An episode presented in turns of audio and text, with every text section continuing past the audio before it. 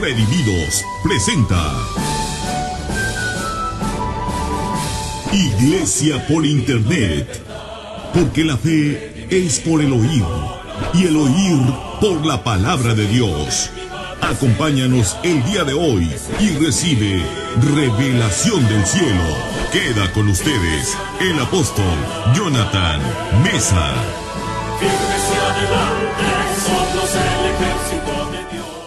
El tema que les traigo el día de hoy le puse por título Redimidos de la enfermedad, pobreza y muerte. Repito, nuestro tema de hoy es Redimidos de la enfermedad, pobreza y muerte. Y hoy es sábado 30 de octubre de 2021. Y vamos a comenzar en Gálatas capítulo 3 versículo 13, si son tan amables. Mire lo que la palabra de Dios enseña. Y dice, Cristo nos redimió. Como yo tengo años enseñando, la palabra redimió está compuesta por ese prefijo re, re, que significa volvernos a poner como antes. Nos redimió, nos pusieron como antes. Re implica retrospectiva, como antes. ¿Y a qué se refiere como antes? Como en el tiempo de Adán y Eva, antes que pecaran. Antes que Adán y Eva pecaran, ellos eran ricos. Ellos no se enfermaban nunca y nunca iban a morir. Ahora, ¿a qué vino Jesús? Para que la gente siga enferma, se siga muriendo y siga pobre. No, a eso se le llama religión. Él no vino a instituir ni una religión. Por eso en nuestro México lindo y querido la gente es más religiosa que otra cosa. La actitud, la cara, todos religiosos. No han entendido. Jesús no vino a fundar religión vino a fundar una relación con Dios para redimirnos. O sea, vino para ponernos como antes.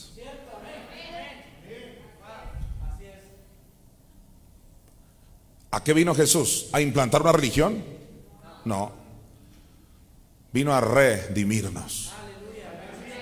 Escúchalo, vino para que no estés pobre, ni con actitud de pobre Vino para que no estés enfermo, ni con actitud enfermo. Y vino para que no te mueras, ni con actitud de muerte. A eso vino. Vino a redimirnos.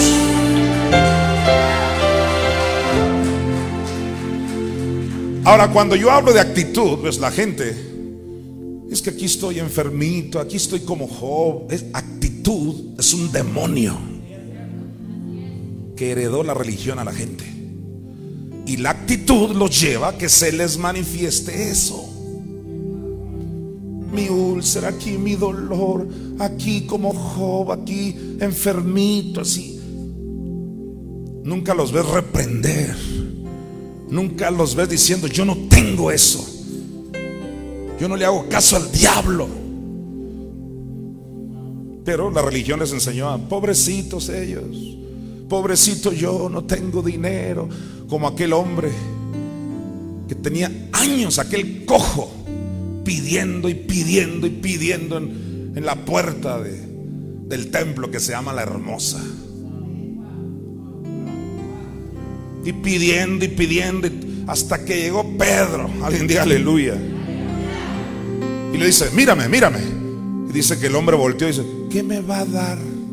Es la actitud religiosa.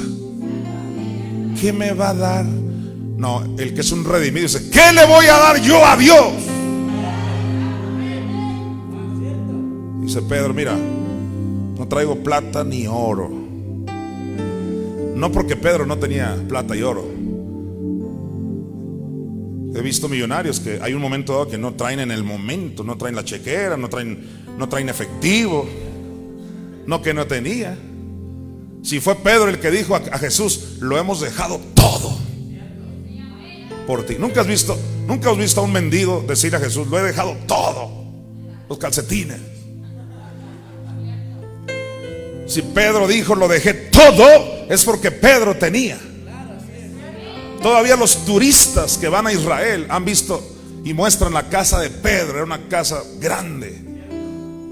Así que cuando dijo, no tengo plata y oro, no dijo, no tengo lana, somos pobres en el Señor, ya ve pues, actitud. No, simplemente no traigo la chequera, no traigo dinero, no traigo plata y oro, pero lo que sí traigo ahorita va a manifestar tu sanidad. Pero lo que tengo te doy. Dios levantó un hombre en el sur de California que se llamó Fred Price. Fred Price. Y si tú sientes de pronto así como que una iniquidad de mexicano, ¿verdad? Porque ya son iniquidades de que nos heredaron pobreza, actitud, mediocridad, enfermedad. No, espérate a los negros que heredaron la esclavitud de hace muchos años. Y que muchos de, ellos nacen ya en un contexto de complejo. Ven a un güero y dicen, me odia. Entonces, ¿por qué te odio? Pues no sé. Es decir, ya nacieron con un complejo. Y Dios le dijo a Fred Price que eres un negro. Dios le dijo, levántame una congregación de negros prósperos. Y le empezó a creer en el sur de California. No creas que en una parte ahí muy... No creas que en el Sheraton. En el sur de California, gente muy pobre, muy acomplejada. Y les empezó a enseñar la palabra. ¿Qué palabra? Esta palabra de fe. Hace unos cinco años estuve presente, seis yo creo, unos seis yo creo, más tal vez. Estuve presente en una enseñanza de Fred Price en Chandler, eh, Chandler, Arizona, cerquita de Phoenix, donde yo viví un tiempo. Cuando supe que él iba a ir, obviamente no me lo iba a perder. Digo, soy de México, pero soy inteligente. Te lo digo porque hay tantos que, pues, va a venir fulano. Ay, pero no puedo, tengo que lavar de ese calibre. ¿Sabes qué pienso yo? El apóstol está aquí, aquí debería estar lleno. Y no estoy hablando de mundanos. Estoy hablando de gente que se supone que cree la palabra, que valora la investidura. Mentiras. Va Fred Price a Chandler. ¿Tú crees que Jonathan Mesa va a ser el mediocre? Olvídalo. Yo de mexicano tengo la pura carne. Yo soy del reino de los cielos. Yo soy del reino de los cielos.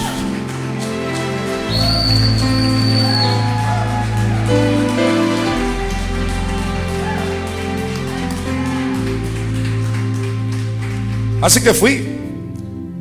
El hombre iba con dos guardaespaldas, negros altos, gigantes, a un lado de él con armas. Es obvio que si va a México lo van a condenar. Que el mexicano es religioso. Si tú no eres ese, tú nomás di, yo no. Se asustan que porque un joven trae tatuajes, que porque tu servidor trae el cabello largo. Si yo me miro al espejo y digo, y yo lo quisiera traer más largo. Se asustan que porque hay batería, que el rock es malo, me preguntan. Mucha gente, el rock es malo. Qué triste. En ese nivel está mi pueblo, mi raza, diría Arnoldo Gutiérrez. Así decía Arnoldo, pobrecita mi raza. Le han metido más religión que otra cosa. De redimido tiene un cabello. ¿Sabes? Yo fui a ver a Fred Price, por supuesto no me lo iba a perder. Nada de que, no tengo carro, no tengo dinero, olvídalo. No dices eso cuando el médico te dice, venga mañana, si no se me muere, te vas a pie.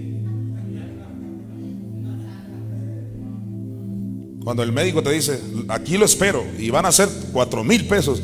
Ay, Lupita, me prestas. Porque le crees al médico. Pero la gente no le cree a Dios. ¿Ves? Mi mensaje es duro, pero donde logro tener creyentes, esto se pone bueno. O sea, yo ya lo he vivido. Entonces fui y le compré una Biblia a él, porque él tiene una Biblia anotada por él. Se llama la New King James, la anotó él. Wow. No creas que es Scofield. No, Scofield fue el que dijo, anotó una Biblia y él fue el que dijo que el aguijón de Pablo era una repulsión que le caía de los ojos, una materia repulsiva. Los latinoamericanos nomás conocen a Scofield. No, yo le dije, tú la anotaste. Ese hombre que habla de que Dios no te manda males y que Él te quiere próspero. Yo quiero una que anotó Él, no Scofield. Y claro, tengo la Scofield nomás para ver las burradas que dijo. Porque hay que ser estudiosos. Alguien dice amén. ¿Qué crees? Cuando compro su Biblia, eh, en, primeras, en las primeras hojas viene una fotografía que le llaman, donde está fotografiado el Feidum, o sea, el edificio impresionante que le caben más de 20 mil personas, con tres, cuatro reuniones en la semana. La construyó, lo logró con puros, o sea, el gran porcentaje eran negros, que eran pobres, y le creyeron al profeta. No dijeron, se quiere burlar de nosotros, no, le creyeron. Y hasta la fecha es un ministerio muy importante acaba de partir con el Señor hace poco porque Él no tiene la revelación de la inmortalidad. Tú y yo estamos bien bendecidos. Tú y yo lo tenemos todo para salir adelante.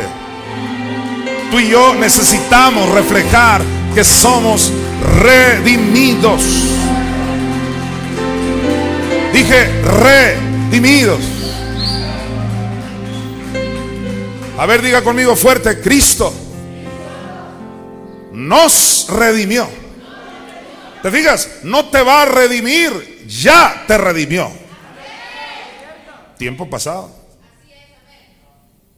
Cristo nos redimió, o sea, ya nos redimió. Dijo el gran maestro de fe Kenneth Hagen, el tiempo pasado de la palabra de Dios. No nos va a redimir, ya nos redimió. No es Dios le bendiga, ya te bendijo. Efesios 1:3 dice que ya fuimos bendecidos con toda bendición espiritual en los lugares celestiales.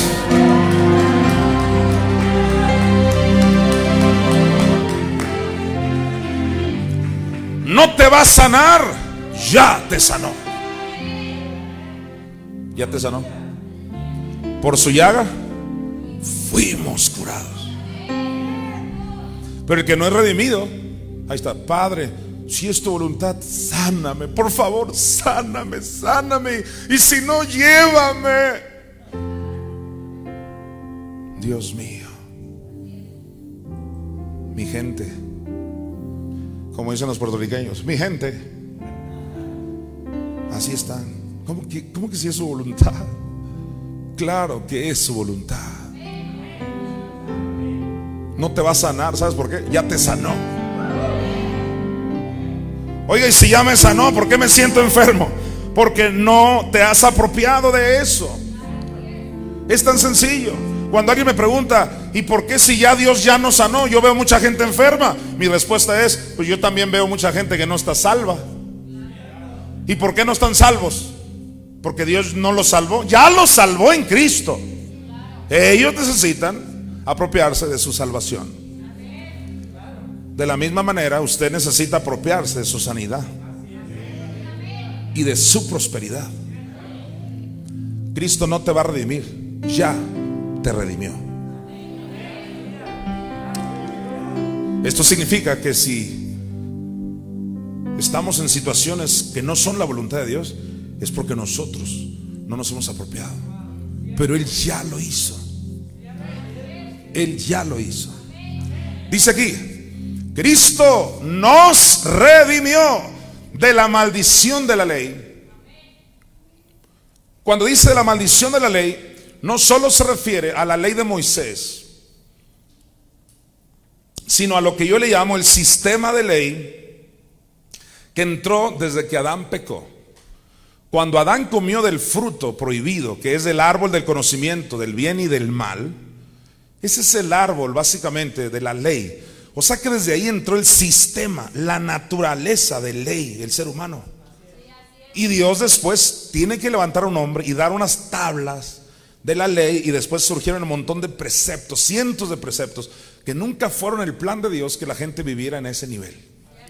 O sea, ¿cuál es la razón que Dios levanta un Moisés con tablas de la ley? Porque Adán había comido de un fruto que no debió comer. Entonces, las leyes como tales entraron con Éxodo, o sea, con Moisés en Éxodo, pero la naturaleza caída de ley entró desde que Adán comió del fruto prohibido. Cuando Pablo está diciendo aquí que Cristo nos redimió de la maldición de la ley, está diciendo, nos redimió de la maldición de haber el hombre quebrantado el pacto original. Porque la maldición entró en Génesis 3, cuando ya había el hombre comido el fruto prohibido. Pero Jesús vino y pagó el precio. Señores, precio de cruz, precio de infierno. Para que tú y yo entendamos que fuimos redimidos. Dice aquí, Cristo nos redimió de la maldición de la ley, hecho por nosotros maldición. Eso significa que Él se hizo maldición para lograr redimirnos. Esto significa que Él se hizo pecado para que tú seas la justicia de Dios. Significa que Él se hizo enfermedad para que tú seas salud. Se hizo maldición para que tú seas bendición. Se hizo pobre para que tú seas rico. ¿Sabes que todo comienza con la renovación mental? Si yo logro renovar tu mente, se va a manifestar eso. ¿Cuál es el problema de mucha gente que oyen palabra muy a la larga? Necesitas oír y oír y oír palabra de Dios para que se te manifieste esa redención que Cristo ya compró. Así que Gálatas 3:13 es demasiado importante. Ahora, debo decirte que la maldición se manifiesta básicamente en tres grandes áreas. Enfermedad, pobreza y muerte. Así nos lo enseñó nuestro precursor Kenneth Hagen. Les recomiendo un libro de él que se llama Redimidos. Así se llama, Redimidos de la maldición. Un libro sencillo. Nada de teología, pura Biblia. Y hay tres grandes áreas de las que el Señor nos redimió. Que es Enfermedad. Dígalo, enfermedad. Pobreza. Muerte. Grábatelo en tu mente. Te redimieron, de tres grandes áreas. Enfermedad. ¿Qué más? Pobreza. ¿Qué más? Muerte. ¿Tú crees que eso lo sabe el cristiano común? Claro que no. Nomás lo leen, nomás no lo creen. Me dijo una persona en TikTok, porque estamos en las redes sociales, yo estoy predicando en las redes sociales, me dice, usted no tiene la finta de cristiano. Le dije, no soy. Soy creyente. ¿Sabes que a los cristianos les llamaban cristianos, pero de forma despectiva? Revisen la historia. O sea, ya ni a la Biblia te vayas. En la historia aparece que les decían cristianos. O sea, como diciendo, esos seguidores de Cristo. No porque Dios les llamó cristianos. Dios nunca te llamó cristiano. El diablo te llamó así para burlarse. Cristiano. Como hoy cuando dicen esos Jonatitos les llaman. A los que me siguen a mí. Es despectivo, ¿no crees que es? Debes aceptar ese nombre. Yo sé que esto duele, pero ¿qué quieres? por primera vez en Antioquía, les llamaron, no Dios les llamó. Dios a ti te llama redimido. Te llama creyente, el creyente Abraham. Te llama hijo de Dios.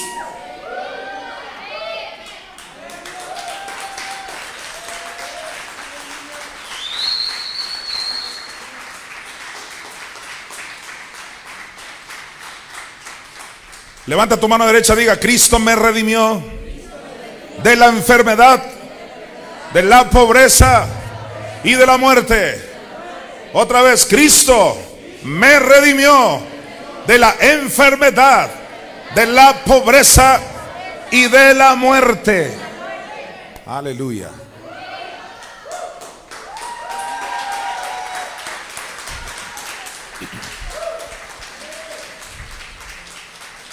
Voy a desarrollar estos tres puntos de una manera breve. Y el primer punto es que Cristo nos redimió de la enfermedad. Quiero que vayas a Isaías 53 del 4 al 5 y veamos lo que la palabra enseña. Dice aquí, ciertamente llevó Él nuestras enfermedades y sufrió nuestros dolores. Y nosotros le tuvimos por azotado, por herido de Dios y abatido. Yo con ese solo versículo tuviera para saber que Él llevó mis enfermedades. ¿Para qué complicar la teología? Él las llevó, punto. Pero mira lo que dice el versículo 5. Mas el herido fue por nuestras rebeliones, molido por nuestros pecados el castigo de nuestra paz fue sobre él y por su llaga fuimos nosotros curados.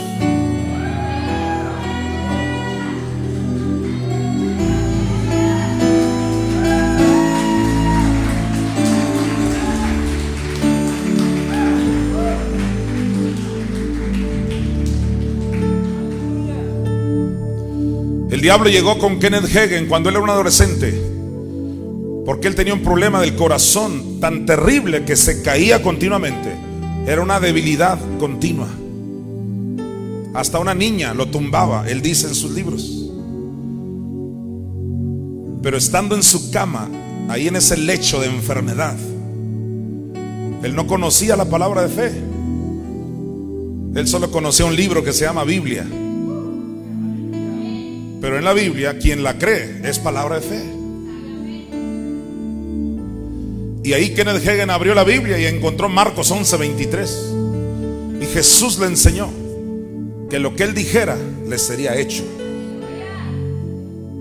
Y ahí comprendió que no es cómo te sientes, no es lo que el diablo piensa, sino lo que Dios dijo. Y él empezó a decir, yo soy sano, porque creyó Marcos 11:23 con el tiempo, ya cuando creció, la gente le decía el Marcos 11:23. Ahí va el Marcos 11:23. Porque era todo lo que predicaba al principio. Claro, si eso lo levantó de la muerte.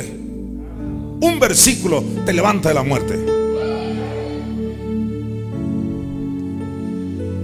Y el diablo le decía, yo no te veo sano. Kenneth Hagen le dijo, yo no dije que me veo sano ni que me siento sano.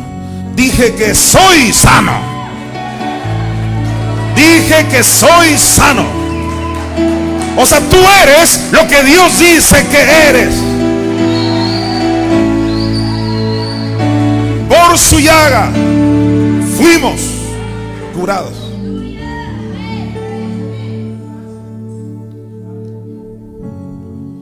No vamos a ser curados, ya fuimos. ¿Cuántos creen esos versículos? Pues ¿qué crees? Estoy fastidiado con la religión. Ahora, estar fastidiado es bíblico para que sonrías. En Sofonías el profeta dijo, voy a reunir a mis fastidiados. pues aquí tienes uno. ¿Fastidiados de qué? Tanta perversidad en la teología en la teología tradicional, robándole a la iglesia su sanidad, por ejemplo, diciendo que Isaías 53, del 4 al 5, escucha lo que dicen, mira, que no se refiere a tu sanidad física. Si tú no te pones listo a estudiar, dijo Pablo, estudia con diligencia. Presentarte a Dios aprobado. Como obrero que no tiene de qué avergonzarse, que usa, traza o divide bien la palabra de Dios. Donde no te pongas así, llegan estos y te enredan y sabes que te roban tu sanidad física. Y te dicen, ahí no se refirió a que tú curados físicamente, no. Dicen, curados espiritualmente. En otras palabras, la sanidad Dios no la prometió, dicen ellos. Pues yo veo clarito en el versículo 4, a ver, regrésate al 4. En el 4 dice, ciertamente llevó Él nuestras enfermedades. Yo veo clarito la palabra enfermedad. Y en el 5, pongan el 5 otra vez, en la parte final, yo veo clarito que por su llaga fuimos curados, no salvados. Isaías 53, del 4 al 5, se tiene que referir a sanidad física. Alguien dice, no, es que la obra de Cristo no es para tu sanidad, es para tu salvación. Así que Isaías 53 del 4 al 5 se refiere a que fuimos curados espiritualmente. Aquí te va mi primer argumento. ¿Estás listo? Vayas a Colosenses 3.1. Si pues habéis resucitado con Cristo, date cuenta, con Cristo resucitamos. O sea, tu espíritu no necesitaba ser curado. Tu espíritu lo que necesitaba es ser resucitado.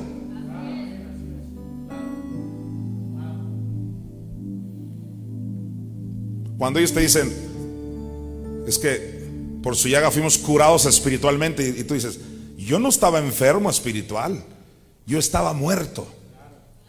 Y un muerto, ¿usted cree que un muerto necesita sanidad? ¿Qué necesita un muerto? Alúmbreme. Resurrección. Así que yo no fui curado en mi espíritu. Fui resucitado. Ahora, déjame mostrarte que tú no estabas enfermo en el espíritu. Vamos a Efesios 2, 1, eh, por favor. Mire Efesios 2.1, dice, y Él os dio vida cuando estabais enfermos cuando estabais muertos en vuestros delitos y pecados. Así que mi espíritu necesitaba resurrección porque estaba muerto.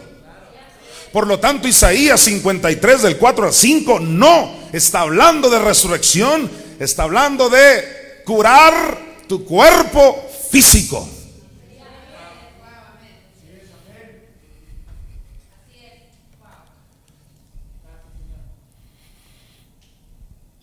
Si te vas, pero hay que leer otra vez Isaías 53 del 4 al 5 porque quiero que lo conectes con una parte del Nuevo Testamento. Léalo junto conmigo, por favor. A ver a las tres. Una, dos, tres. Ciertamente llevó Él nuestras enfermedades y sufrió nuestros dolores y nosotros le tuvimos por azotado, por herido de Dios y abatido, mas el herido fue por nuestras rebeliones. ¿Qué más? ¿Y qué más? Y por su llaga, dígalo, fuimos. Entonces diga, Él llevó mis enfermedades y por su llaga fuimos curados. Muy bien. Escucha, tú lo leíste, ¿verdad? Ahora mira esto. Vete a Mateo capítulo 8. Todos en Mateo 8, del 14 al 17. Dice así. Vino Jesús a casa de Pedro y vio a la suegra de este postrada en cama con fiebre. Yo les pregunto, si estaba postrada en cama con fiebre, ¿estaba muerta o estaba enferma? Estaba enferma. Clarísima la Biblia, ¿verdad? Llega un teólogo y te enreda. Tienes que tener revelación. Ahora, no todos los teólogos son malos, ¿eh? Estoy hablando de los teólogos que piensan así. Mira el versículo siguiente. Y tocó su mano. ¿Quién tocó la mano de quién? Jesús tocó la mano de la suegra de Pedro. Dicen que por eso Pedro lo negó, que porque le sanó a su suegra. Eso es para que sonrías. Y tocó su mano y la fiebre la dejó. Y ella se levantó y le servía. A ver, si la dejó la fiebre, ¿qué ocurrió ahí? ¿Una resurrección o una sanidad? Sanidad. ¿Sanidad espiritual o física, oiga? ¿Dónde está la fiebre? Física. Clarísimo. Pues sigue leyendo en el versículo 16. Y cuando llegó la noche, trajeron a él muchos endemoniados y con la palabra echó fuera a los demonios y sanó a todos los enfermos. Ahora, escucha esto. Fíjate el versículo siguiente. ¿Sanó a cuántos enfermos?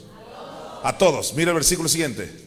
Para que se cumpliese lo dicho por el profeta Isaías cuando dijo, él mismo tomó nuestras enfermedades y nuestras dolencias.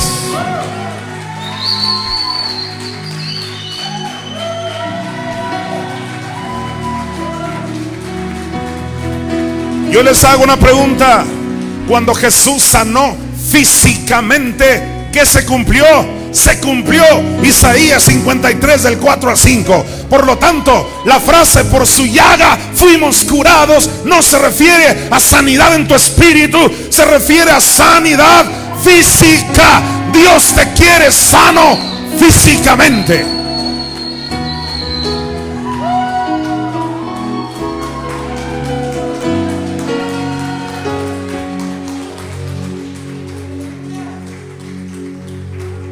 Aleluya. Tú eres nuestro sanador. Aleluya. Nuestro salvador. Tú eres nuestro salvador. Aleluya. Tú eres nuestro sanador. Vamos a decir todos más ser herido. Vamos a cantar mas el herido fue por nuestras rebeliones, molido por nuestros pecados. El castigo de nuestra paz fue sobre él. Y por su llaga fuimos nosotros curados. Canta conmigo, iglesia, y decláralo. Mas el herido fue. Lléname ese auditorio de olor fragante, molido por nuestros pecados. El castigo de nuestra paz fue sobre él. El castigo de nuestra paz fue sobre él. Vamos. Y por su llaga nosotros curados. Aleluya. Tú eres nuestro sanador. Aleluya. Tú eres nuestro salvador. Aleluya. Tú eres nuestro sanador.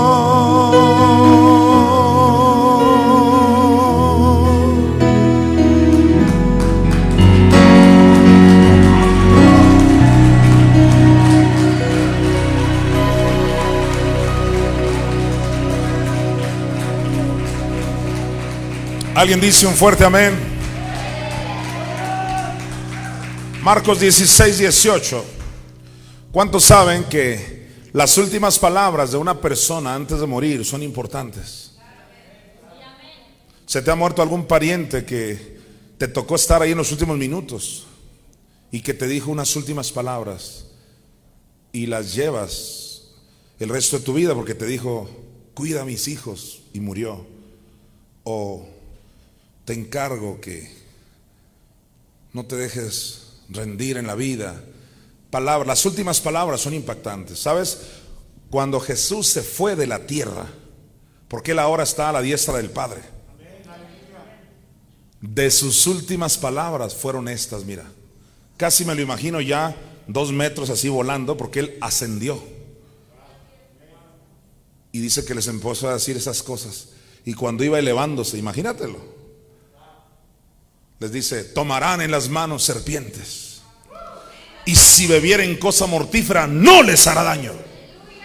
Y mira lo último, lo último que les dijo, sobre los enfermos pondrán sus manos y sanarán.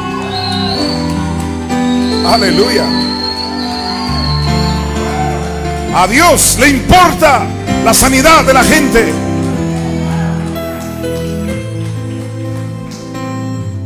Así que yo quiero que tú camines por la vida con esas últimas palabras de nuestro amado Jesús. Amén. Hace cuenta que tú lo viste que se fue. Y lo último que te dijo, sobre los enfermos pondrás tus manos y van a sanar. Quiero que camines con eso todos los días. Él dijo que si impongo mis manos, sanarán. ¿Le vas a cumplir el último deseo al Señor? Dele un aplauso a Jesucristo. Sobre los enfermos pondrán sus manos y sanarán.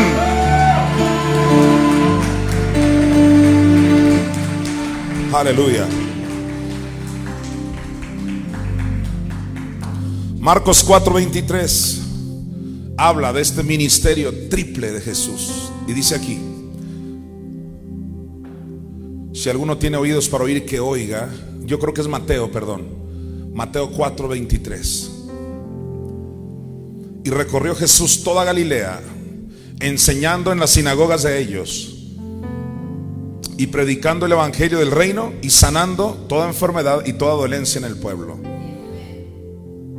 Tres palabras claves del ministerio de Jesús. Jesús enseñaba, predicaba y sanaba. Es diferente predicar a enseñar. La predicación solo es proclamación del Evangelio y no te vas a ningún versículo, nada más predicas como lo hemos hecho. Yo lo he hecho en el metro, lo he hecho en las plazas, lo he hecho en las casas, en cualquier lugar. Ahí no les digo vete a Lucas, regrésate a Génesis, nada. Así que eso es predicación. Y la predicación inspira, pero no, es, no instruye. La enseñanza instruye. Jesús hacía las dos cosas. Predicaba allá afuera las multitudes, enseñaba en las sinagogas. Pero ¿qué más? Sanaba.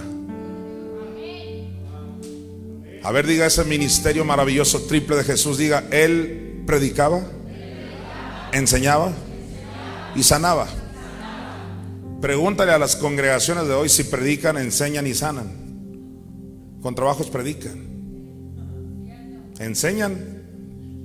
No, casi no hay enseñanza. Sanan menos.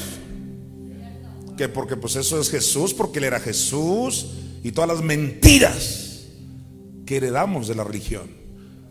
Por eso te digo, tú apréndelo, tú eres un redimido. Tú predicas, enseñas y sanas. Aleluya. En el nombre de Jesús. Y Jesús también liberaba, por cierto. Así que es el ministerio cuádruple también de Jesús. Ahora nos vamos a Juan 14, 12, porque alguien dice, bueno, Él es Jesús y por eso sanaba, dicen algunos. Pero aquí dice, mi Jesús mira lo que me dijo a mí y a ti también.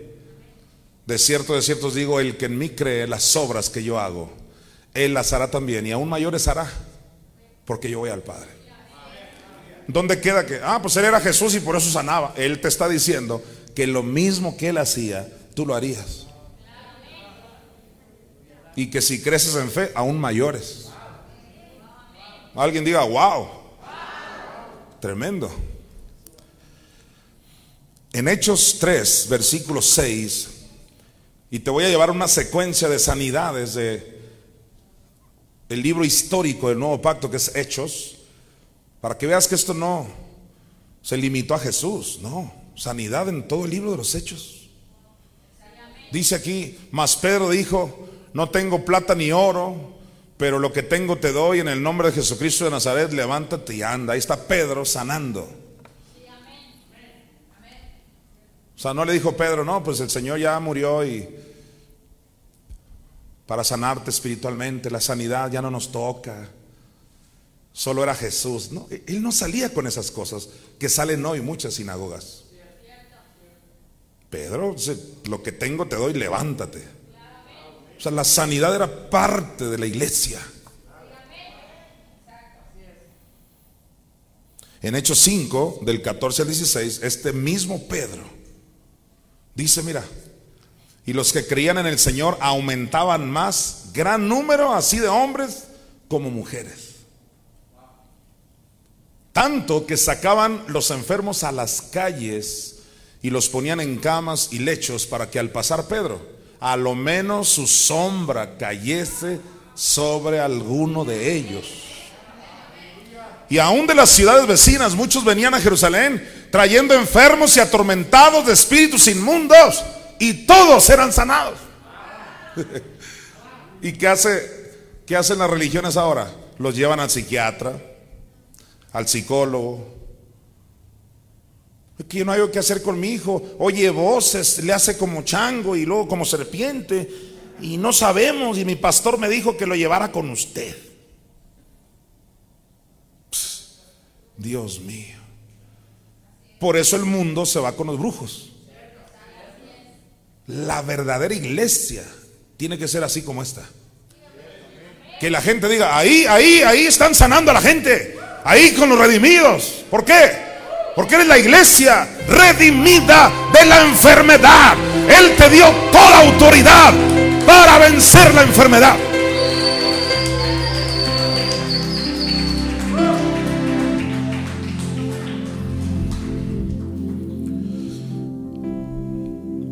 En Hechos 8, del 6 al 7, ya no vemos a Pedro, pero vemos a Felipe.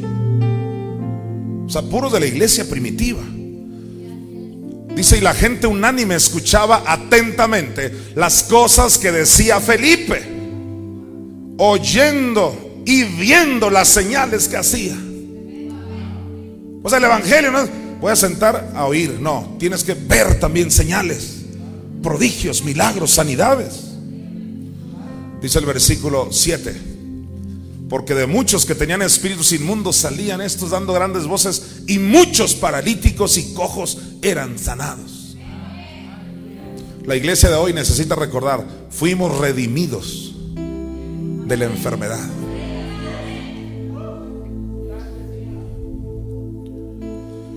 Así que ya te mostré a Jesús, a Pedro, a Felipe y ahora vamos a ver a Pablo en Hechos 28, del 8 al 9.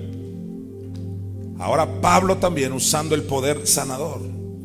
Y dice Pablo, y aconteció que el padre de Publio estaba en cama, enfermo de fiebre y de disentería. Y entró Pablo a verle y después de haber orado, le impuso las manos. ¿Qué hizo? Oye, ¿de quién lo aprendió? ¿Quién fue el que dijo sobre los enfermos pondrán sus manos? Jesús. Pablo no andaba con cosas. Sí, pero es que la sanidad ya no es para hoy. Los milagros ya se acabaron. Mentiras del diablo. Dice Pablo, que dice aquí que después de haber orado, le impuso las manos. Y aquí te va algo más estremecedor. ¿Estás listo para oírlo? No te veo muy listo. ¿Estás listo para oírlo? Pues que a veces la gente lee tan ligero y por eso son tan religiosos. Hermano, ya cálmese, dele la gloria a Dios. Él es el que sana. Ya sé que Él es el que sana. Pero si Él no te usa a ti, no hay sanidad. Yo no veo aquí que dice, le impuso las manos y Dios le sanó. ¿O sí? Tal vez en tu Biblia religiosa, pero en la mía no. Aquí dice, mire, y yo sé leer, le impuso las manos y le sanó. Eh, pregunta de examen, ¿quién le sanó? Pues Pablo. Pablo sanaba, Jesús sanaba, Pedro sanaba, Jonathan sana, David sana y tú sanas en el nombre de Jesús.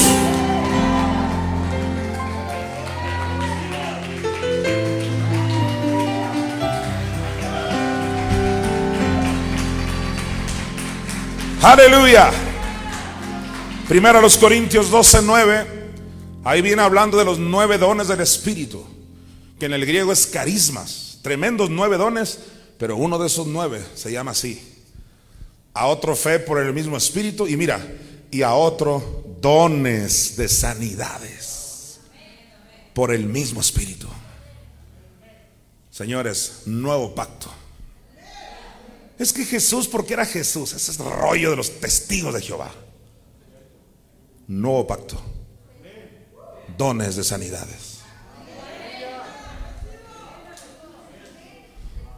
Me escribió uno por las redes sociales preguntando, me hacen muchas preguntas.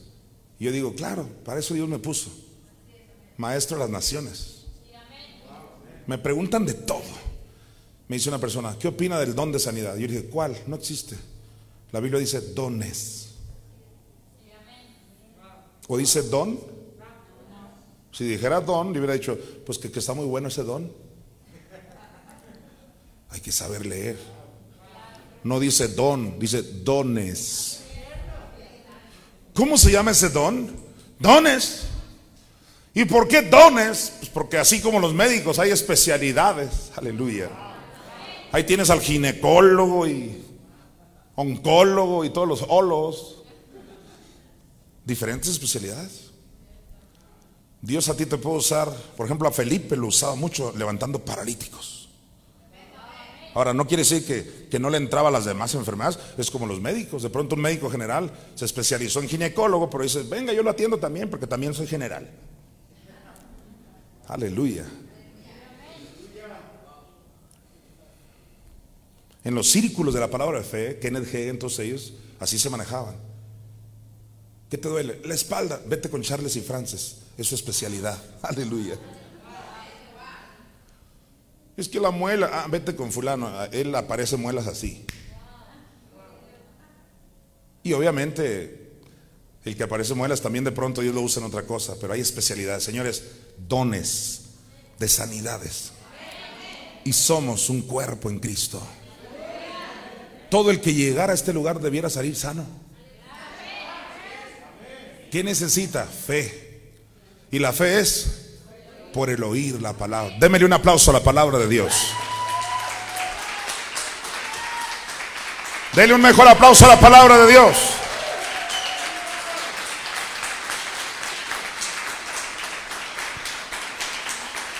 Alguien grite aleluya. Hebreos 2.14. Me dijo una persona, por fin es Dios el que sana o Pablo el que sana, ya me confundí. Este versículo te va a desconfundir. Aquí dice, mira, así que, no, Hebreos 2.14 no. ¿Te dije 2.14? Muy mal. Es 2.4, perdón, 2.4. Dice, testificando Dios juntamente con ellos. Ahí está. No eres ni tú solo, ni Dios solo. Es Dios a través de ti. Fíjate lo que dice, testificando Dios juntamente con ellos. O sea, cuando tú haces milagros y sanidades, es Dios a través de ti. O sea, tú y Dios son un equipo. Testificando Dios juntamente con ellos, mira, con señales y prodigios y diversos milagros y repartimientos del Espíritu Santo, según su voluntad. ¿Qué pasa con la iglesia hoy en día? No creen. Yo de unos años para acá, Dios me dio esa manifestación de que aparecieran muelas de oro. He ido a la cárcel, al cerezo, ahí aparecen muelas de oro. En Monterrey estuve, en Guadalajara. Siempre, aunque sea unas tres muelas. Y en lugares había hasta 20, 30 muelas de oro. Pero sabes qué? Invariablemente, escucha esto en todos esos lugares a los que voy, siempre hay un grupito que se queda con, ¿y por qué muelas? Qué raro. Hoy están viendo la muela de oro. Están viendo la muela de plata que no había ahí, o sea, no, no había existido y aparece. Y todavía, pues yo no le hallo sentido. Esa es la miseria en la que viven las religiones. O sea, si no te hace brincar cuando aparece una muela de oro con razón, hay pobreza, enfermedad y maldición en tu vida. Si el cielo que ves todavía no te dice, no te saca un, wow, qué hermoso el paraíso, qué hermoso el cielo, las estrellas. No te acostumbraste a la miseria del mundo, de que qué mala está la vida, el gobierno. Eh, Por eso no hay milagros. Tienes que valorar que amaneciste respirando. Eh, dos, tres no amanecieron. Tú amaneciste. Él hizo los cielos, hizo la tierra, hizo las estrellas, pone muelas de oro, hace prodigios, hace señales, hizo abrir el mar rojo. Tenemos un Dios de milagros, un Dios sobrenatural.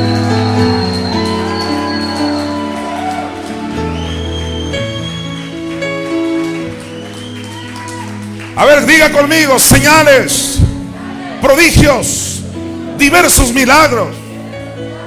Wow. Eso es para ti y para mí. Por eso Pablo dijo en 1 Corintios 12:1, no quiero hermanos que ignoréis acerca de los asuntos sobrenaturales. Reina y Valera tradujo, no quiero que ignoréis acerca de los dones.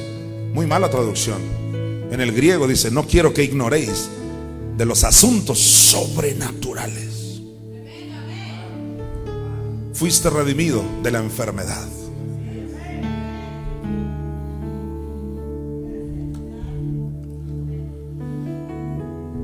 Santiago 5 del 14 al 15, para concluir mi primer punto, vemos otra referencia en el nuevo pacto de sanidad. O sea, esto no es solo de cuando Jesús andaba, que porque Él era Dios, no. Ya en Santiago, la iglesia primitiva, dice, ¿está alguno enfermo? O sea, ¿algún enfermo dónde? En la iglesia, no le está hablando a mundanos. ¿Está alguno enfermo entre vosotros? Dice, llame al doctor por supuesto que no estamos peleados con los doctores. Pero si la iglesia empieza a recuperar esa fibra sobrenatural y empieza a venir fe para esto que te estoy hablando, las cosas van a cambiar. Llame a quién? A los ancianos de la iglesia, o sea, los líderes. Y oren por él, dice, ungiéndole con aceite en el nombre del Señor.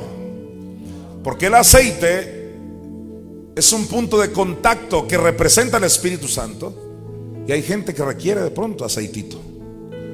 Hay otros que no requieren ni aceite, ni agua, ni nada. Dice, con solo diga la palabra. Cuando Jesús encontró a uno así, que no necesitaba ni aceite, ni agua, ni nada, ni siquiera imponer manos, dijo, ni en Israel he hallado tanta fe.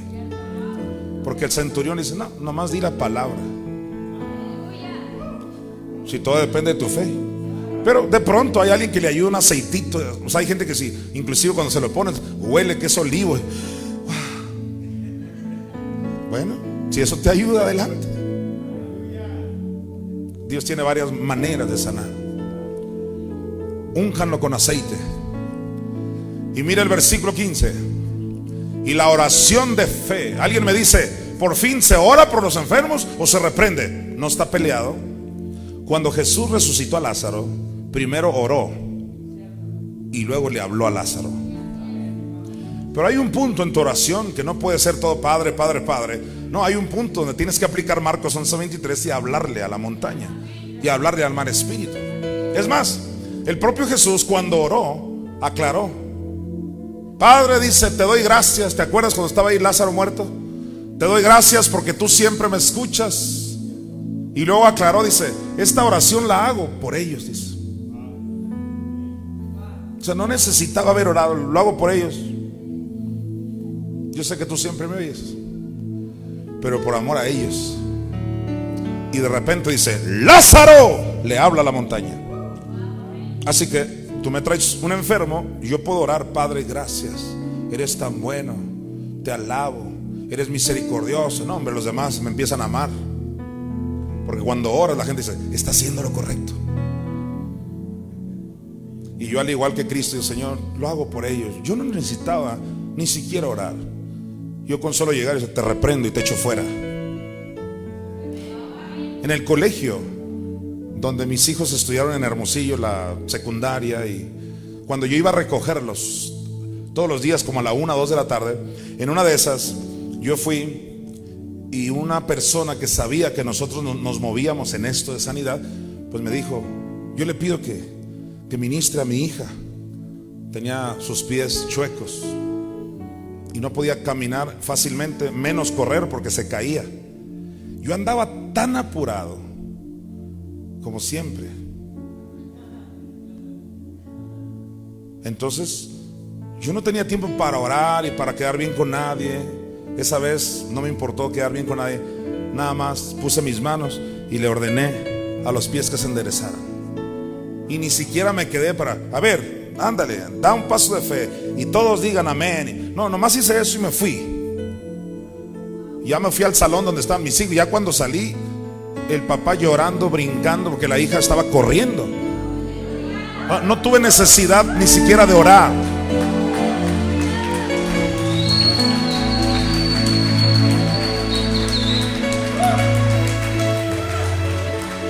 Ahora, ¿estamos en contra de la oración? No, hay que orar. Pero cuando se trata de enfermedades, tú le tienes que hablar. Cuando Santiago dice la oración de fe es porque no está peleado. Puedes orar y puedes reprender. Dicho de otra manera, el reprender puede ser parte de tu oración. Bien. Y la oración de fe salvará al enfermo. ¿Cuál debió ser la mejor traducción de salvar? Sanará. Y el Señor lo levantará. Dice, el Señor lo levantó. Sí, pero ¿a quién usó? A los ancianos. ¿Por qué no los levantó antes sin los ancianos? Porque Dios siempre usará a alguien. Y Dios te quiere usar a ti para sanar gente. Y si hubiera cometido, cometido pecados, les serán perdonados. Dios es un Dios siempre que nos da el plus. O sea, aparte que te sana, te perdona, gloria a Dios. Así que diga fuerte conmigo, yo ya fui redimido de la enfermedad. Número dos, Cristo nos redimió de la pobreza.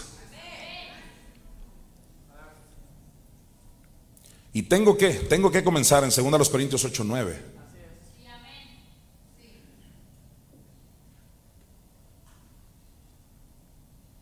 Dice así, ¿le vas a creer a la Biblia?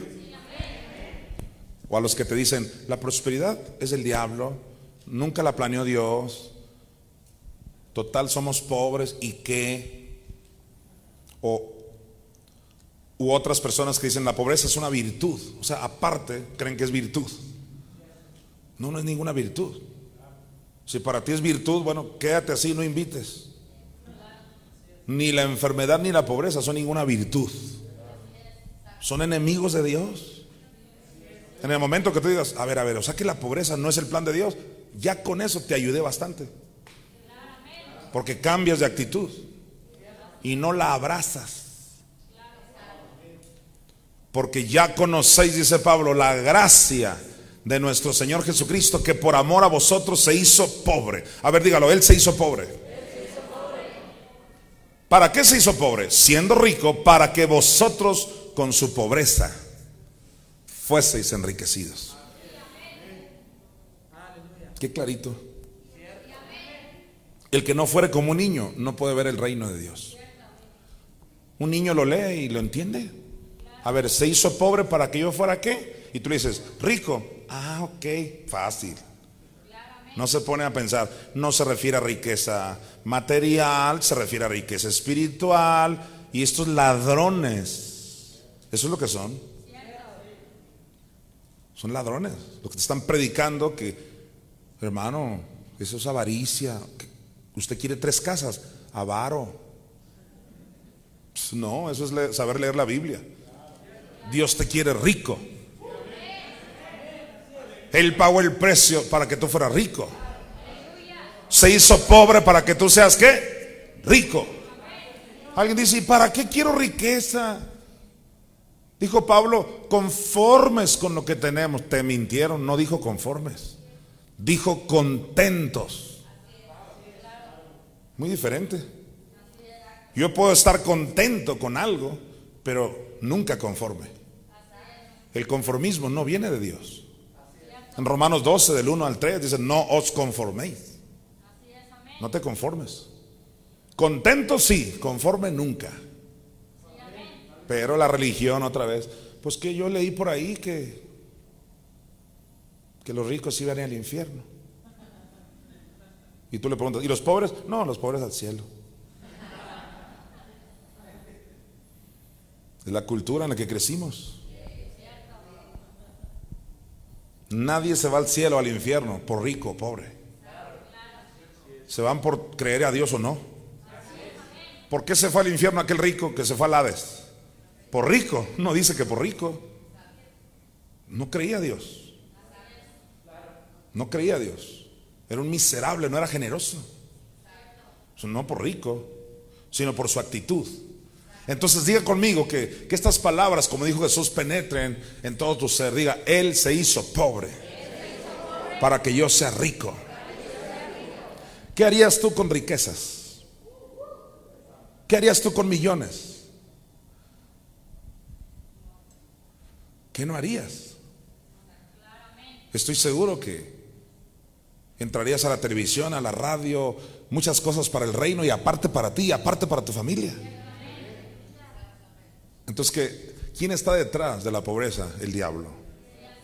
Quiere tener pobre a la iglesia. Para que los únicos que tengan son los que juegan fútbol, los que juegan básquetbol, los artistas.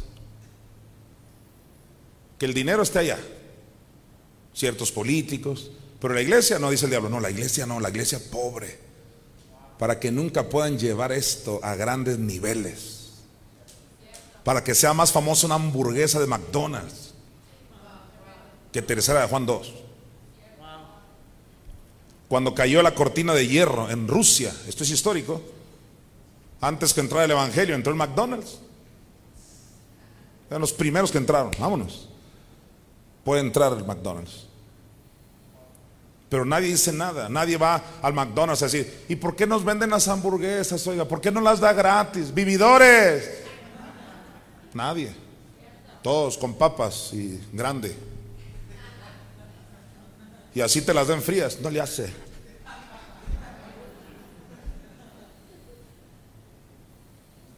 Nadie reniega por hamburguesas, nadie reniega por nada.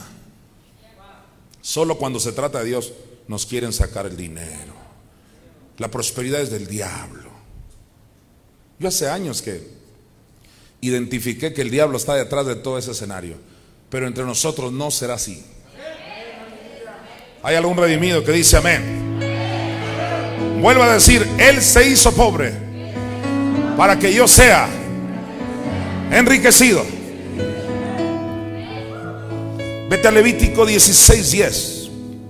Ahí encontramos una gran sombra, revelación del sacrificio de Cristo. Mas el macho cabrío, porque cuando se mataba un macho cabrío en el Antiguo Testamento, un macho cabrío derramaba sangre y eso tipifica la muerte física de Jesús en el Calvario. Pero otro macho cabrío lo enviaban al desierto. Y es que el desierto es la tierra seca de la cual habla Isaías 53 del 1 al 2. El desierto representa el infierno. ¿Te acuerdas cuando Jesús ayunó y que se fue al desierto y dicen los evangelios, y estaba con las fieras. Es una sombra de cuando él iba a bajar a sufrir al infierno. Estuvo con las fieras. Hebreos 10.1 dice que la ley tenía la sombra de los bienes venideros. Eran puras sombras. Pues aquí tenemos a ese macho cabrío que lo enviaban al desierto, que representa el Espíritu de Cristo que fue a sufrir al infierno. Mira, mas el macho cabrío sobre el cual cayere la suerte por Azazel, ahorita vas a saber quién es ese Azazel. Lo presentará vivo delante de Jehová para hacer la reconciliación sobre él. Cuando dice vivo, es porque ese animal no, no derramaba sangre, porque iba a tipificar otra cosa. Lo enviaban así, sin derramar sangre, porque iba a tipificar la muerte espiritual de Jesús. Y dice la última parte, para enviarlo a Azazel. ¿A dónde? Al desierto. ¿Sabes qué significa Azazel? Apúntelo si no lo tiene. Significa ángel caído. También Azazel significa Señor del yermo. Yermo con Y. Y-E-R-M-O. Yermo. ¿Qué significa Azazel? Ángel caído, Señor del yermo. Pero ¿qué significa yermo? Lugar extremadamente pobre. Azazel es uno de los nombres de Satanás. Y también Él es Señor. Pero Él es el Señor de la pobreza extrema. O sea, cuando este macho cabrío lo enviaban a Azazel, lo estaban enviando con el Señor de la pobreza extrema. ¿Qué es eso? Señor del yermo. ¿Qué está tipificando ese macho cabrío? Que Cristo se hizo pobre en la cruz. Cuando le cayó tu pecado y el mío, le cayó tu pobreza. Pero así bajó al infierno, al Señor de la pobreza. Y esto concuerda con el libro de Job que dice que bajó y se encontró con el rey de los espantos. O sea, lo llevaron con el mismo Satanás. ¿Para qué? Para experimentar la pobreza más terrible que alguien pueda experimentar en esta vida. Por tal de que ahora tú seas rico. Él te sustituyó.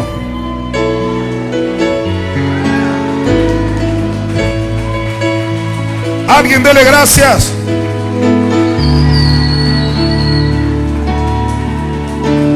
Oh, gracias. Gracias Señor. Gracias mi Señor. Jesús, a ver, dale una ofrenda mecida redimido. Ahí donde encuentras, dile, oh gracias, muchas gracias Señor. Gracias mi Señor Jesús. Gracias Jesús. Gracias Señor.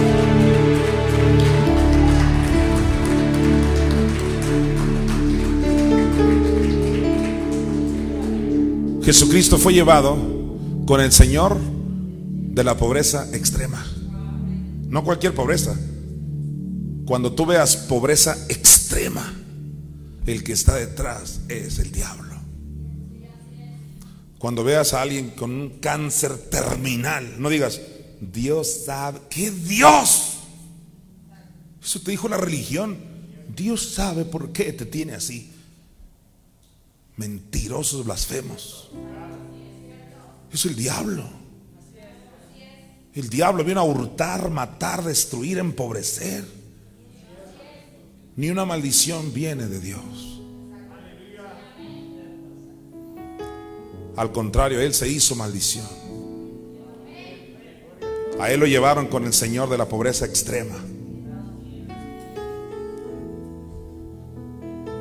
Ahora quiero que vayas a Job, capítulo 30, versículo 3.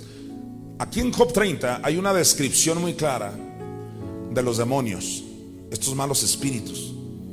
Y sabes, ahí en esa fotografía, sombra, tipo, como le quieras llamar, se describe cómo ellos operan en la pobreza.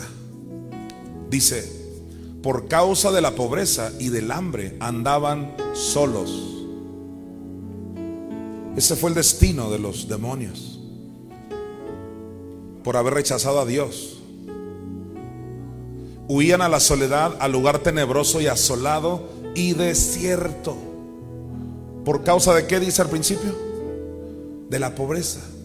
Ellos están en ese nivel de operación. Mira el versículo 5. Eran arrojados entre las gentes y todos les daban grita como tras el ladrón. ¿Por qué dice que eran arrojados? Porque son demonios, está hablando de demonios que operan en una maldición de pobreza. Mira el versículo 6. Habitaban en las barrancas de los arroyos, en las cavernas de la tierra y en las rocas. Mira del 7 al 8. Bramaban entre las matas y se reunían debajo de los espinos. ¿Debajo de qué? ¿Cuándo empezaron los espinos? Cuando Adán y Eva comieron del fruto prohibido. Ahí empezó la maldición de la pobreza. Versículo 8, hijos de viles y hombres sin nombre, más bajos que la misma tierra. Son hombres sin qué? Sin nombre. Ellos no están registrados en el libro de la vida. Versículo 9. Dice Job 39, y ahora yo soy objeto de su burla y les sirvo de refrán. ¿Quién está hablando ahí? Jesús. Jesús dice, y ahora yo soy objeto de qué? De su burla. Job está hablando, pero Job lo dijo acerca de Jesús. Porque Jesús dijo, los profetas hablan de mí. En otras palabras, ahí tenemos a Jesús sufriendo con los demonios de pobreza. Porque Él no solo pagó la cruz, bajó a los infiernos a sufrir por nosotros. Mira el versículo 15. Nadie se pierde el 15. Se han revuelto turbaciones sobre mí, dijo Cristo. Combatieron como viento mi honor. ¿Mi qué? ¿Y qué significa honor? Tiene que ver con dinero. Jesús era próspero, era rico, pero se hizo pobre por ti, por mí. Dice, combatieron mi honor. Cuando Pablo dijo, los ancianos que gobiernan bien son dignos de doble honor, se refiere a salario, dinero.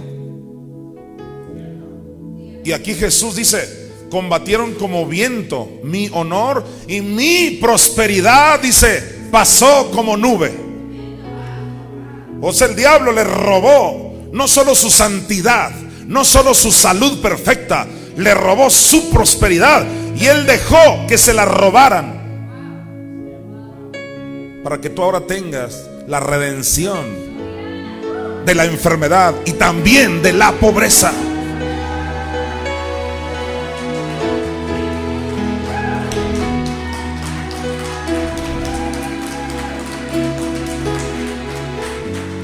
Mira lo que dice Job 16, del 11 al 12. Atentos todos. Me ha entregado Dios al mentiroso esto equivale a Cristo cuando estaba en la cruz y él dijo, Dios mío, Dios mío, ¿por qué me has desamparado? Algunos eruditos del hebreo dicen que Jesús dijo, Dios mío, ¿a quién me has entregado? Jeremías dice el reporte de la mamá Espíritu Santo cuando dice, he dejado mi casa, desamparé mi heredad. ¿Cuál heredad? Los salmos dicen, herencia de Jehová son los hijos. La herencia de la mamá Espíritu Santo era su Hijo Jesucristo. Y dijo, he dejado mi casa, desamparé a mi hijo, o sea, mi heredad. Él dijo en la cruz, ¿a quién me has entregado? Y aquí en este pasaje mesiánico Jesús dice, me ha, me ha entregado Dios a quién? Al mentiroso. ¿Quién es el mentiroso? Satanás. En Juan capítulo 8 Jesús le llama el padre de mentira. Lo entregaron al Señor del yermo. Me ha entregado Dios al mentiroso y en las manos de los impíos me hizo caer. Ahí los impíos se refiere a esos demonios. Mira el versículo siguiente. Próspero estaba y me desmenuzó. Me arrebató por la cerviz y me despedazó. ¿Quién lo despedazó? Venía hablando del mentiroso. ¿Te puedes imaginar? Lo despedazaron. Le quitaron su salud. Le quitaron su prosperidad. Estaba operando en la pobreza más extrema. Se llama infierno. Para que ahora venga la religión organizada y nos diga, no, no, no, este, Jesús no pagó por eso. La, la prosperidad es del diablo. Dígame si no está Satanás detrás de ese evangelio. El mentiroso está detrás de ese evangelio falso. Se llama evangelio de la pobreza. Y ellos dicen, cuidado con el evangelio de la prosperidad. Sí, cuidado porque vas a terminar prosperando. Aleluya. Dios te quiere prosperado. Él se hizo pobre para que tengas riquezas, para que tengas abundancia. Él dijo, yo he venido para que tengan vida y para que la tengan en abundancia.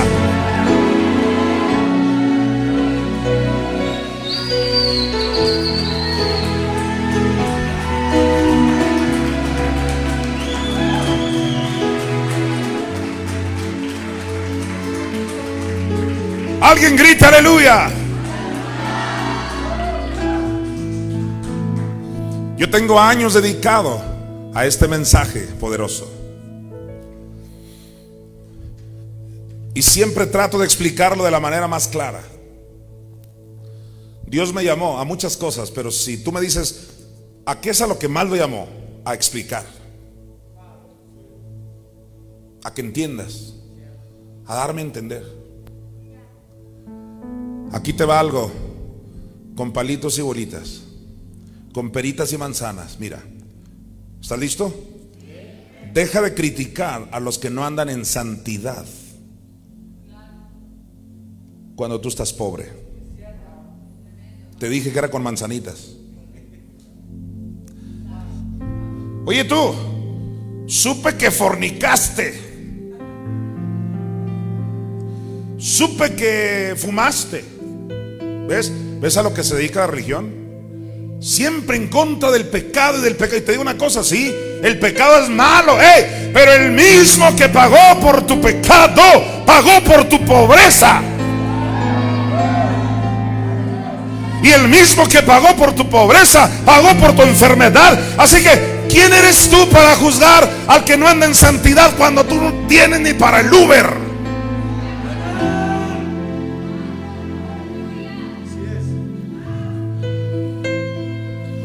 La diferencia es que a los pobres nadie los juzga. Ay, era un pobrecito. Mm, tan lindo. Y al enfermito tampoco. No, no, ay, no.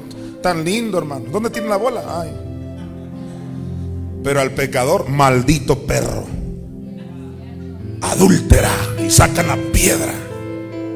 Escucha con bolitas y palitos. El mismo que pagó por tu pecado, pagó por tu enfermedad, pagó por tu pobreza. Fuimos llamados a obtener todo lo que Dios pagó.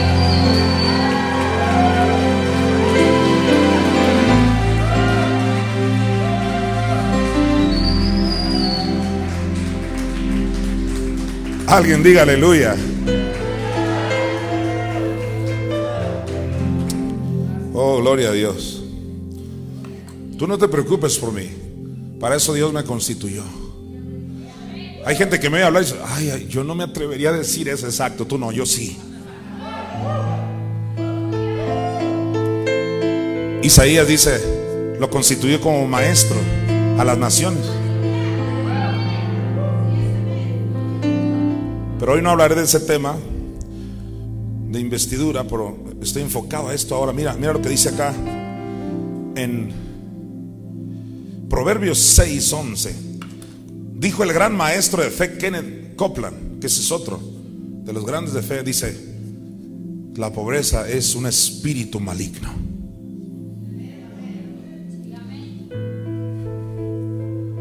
A ver, vi, dile eso a cristianos y otras iglesias, más bien religiones, porque iglesia solo hay una. Te van a decir, ¿qué? ¿Que la pobreza es un espíritu maligno? ¿Cómo? Si es algo natural. Si es algo con lo que crecimos todos, casi le dan un beso.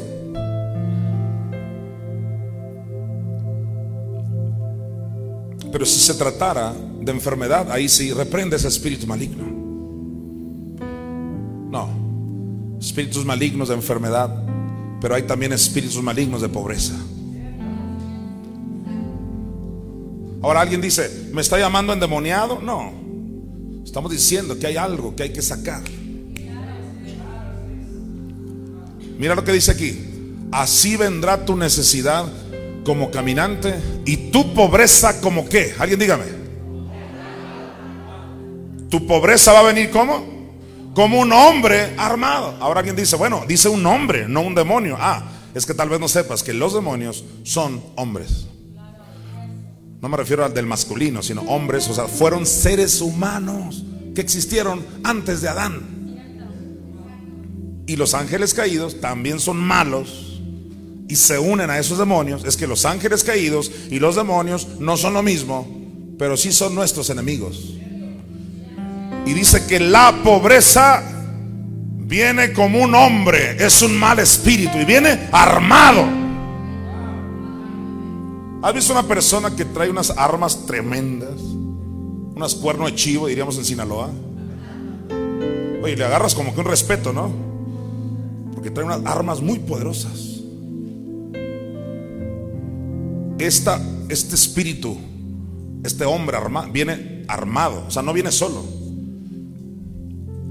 Y sus armas son el engaño, la malinterpretación de los versículos un montón de armas para que tú al final digas, no, es normal. Dios me quiere así total, enfermo, pobre, es más, me quiero morir ya. Porque me dijeron que en un año la rayita Dios la pintó ahí.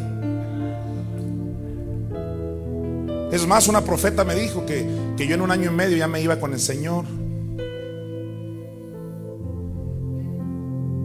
Dijo Isaías, pobrecita, fatigada refiriéndose a ese segmento de la iglesia.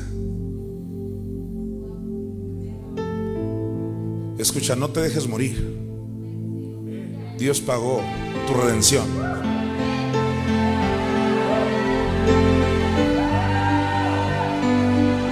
Levántate contra la enfermedad. Levántate contra la pobreza. Dije, Dios no te quiere pobre. Hey, el precio ya fue pagado. Algún redimido diga, lo recibo, lo creo. Pregunta de examen. ¿Con qué se compara aquí la pobreza? Diga, como un hombre armado. A ver, dígalo, hombre armado. Rapidito, Lucas 11, del 21 al 22. Quedamos que la pobreza es un mal espíritu, es un hombre armado. Con razón Jesús dijo esto, mira, cuando el hombre fuerte armado, uh, ¿lo viste? Hey, ya no es proverbios, es Jesús. ¿Y cuántos saben que Jesús dominaba las escrituras? Jesús está citando el demonio de pobreza. Y dice, cuando el hombre fuerte armado guarda su palacio, en paz está lo que posee. Yo te digo una cosa, ¿por qué tiene un palacio si eres el Señor de la pobreza? Es que ese palacio es, el tuyo, el mío. Nos ha robado todo. Si tú te dejas, te seguirá robando. El ladrón no viene sino para hurtar, matar y destruir.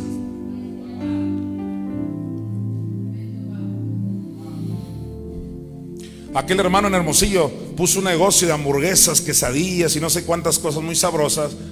Compró el equipo necesario, las estufas, no sé, industriales y un montón de cosas que son más o menos caras.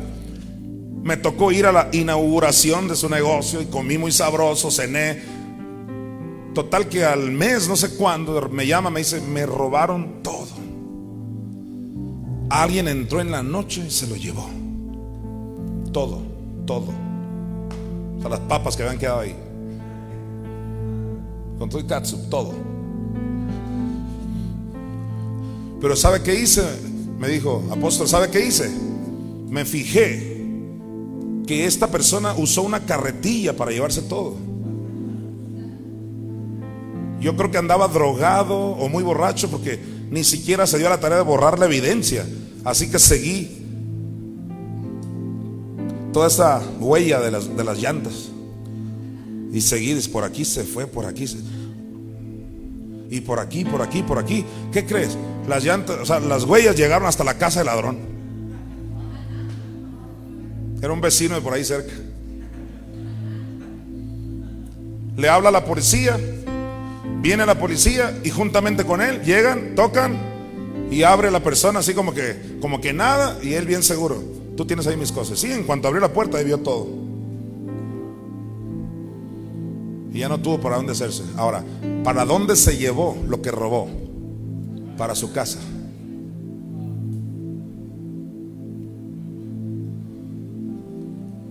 ¿Qué dice Proverbios capítulo 6?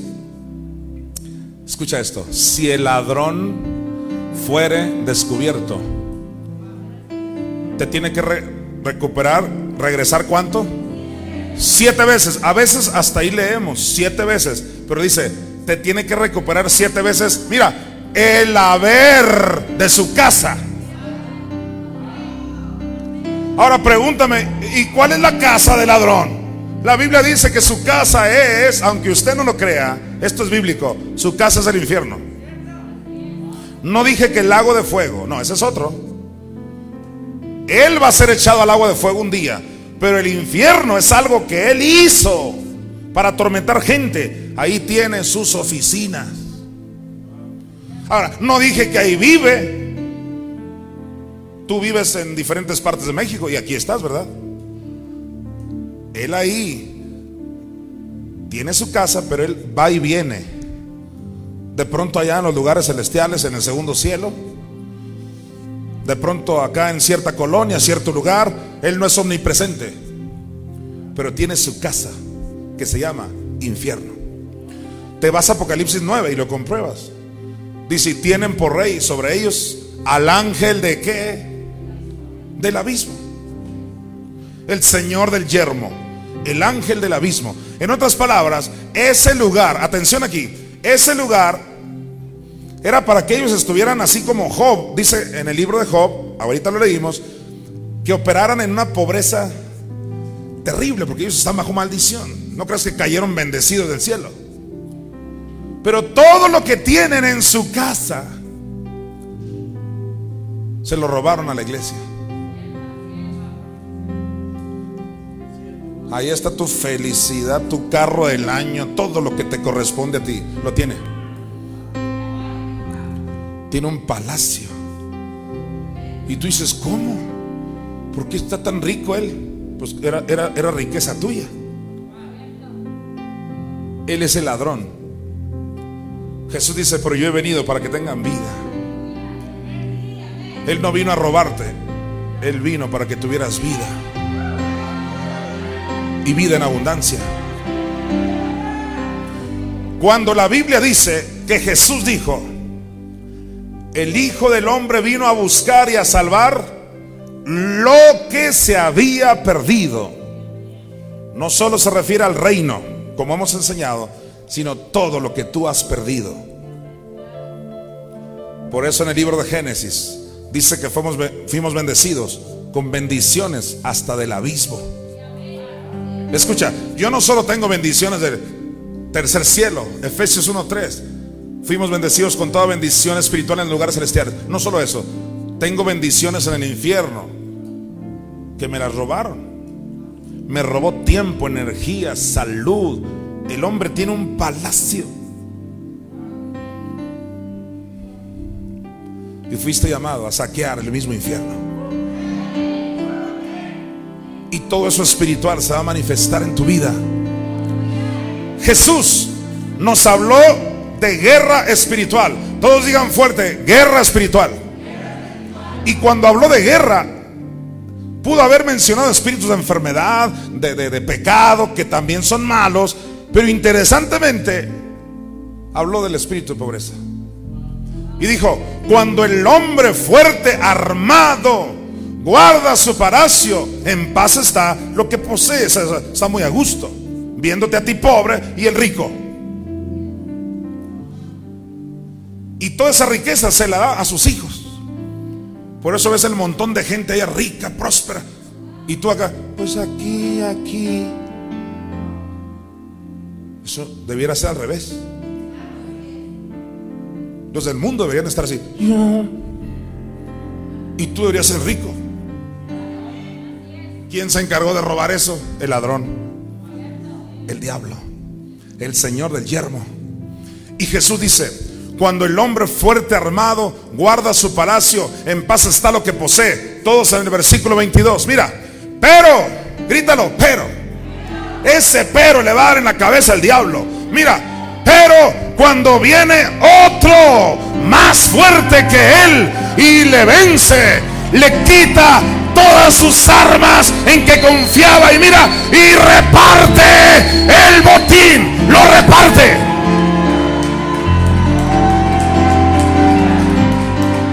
Oh, dele gracias a Dios.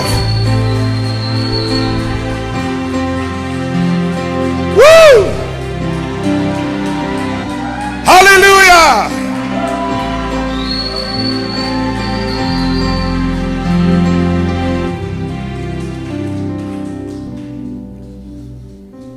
¿Habrá alguien que es más fuerte que el espíritu de pobreza? Cuando viene otro más fuerte. Pues le quita todas sus armas. El engaño, la mala interpretación de la Biblia, el desánimo, el temor, todas sus armas se las quitas.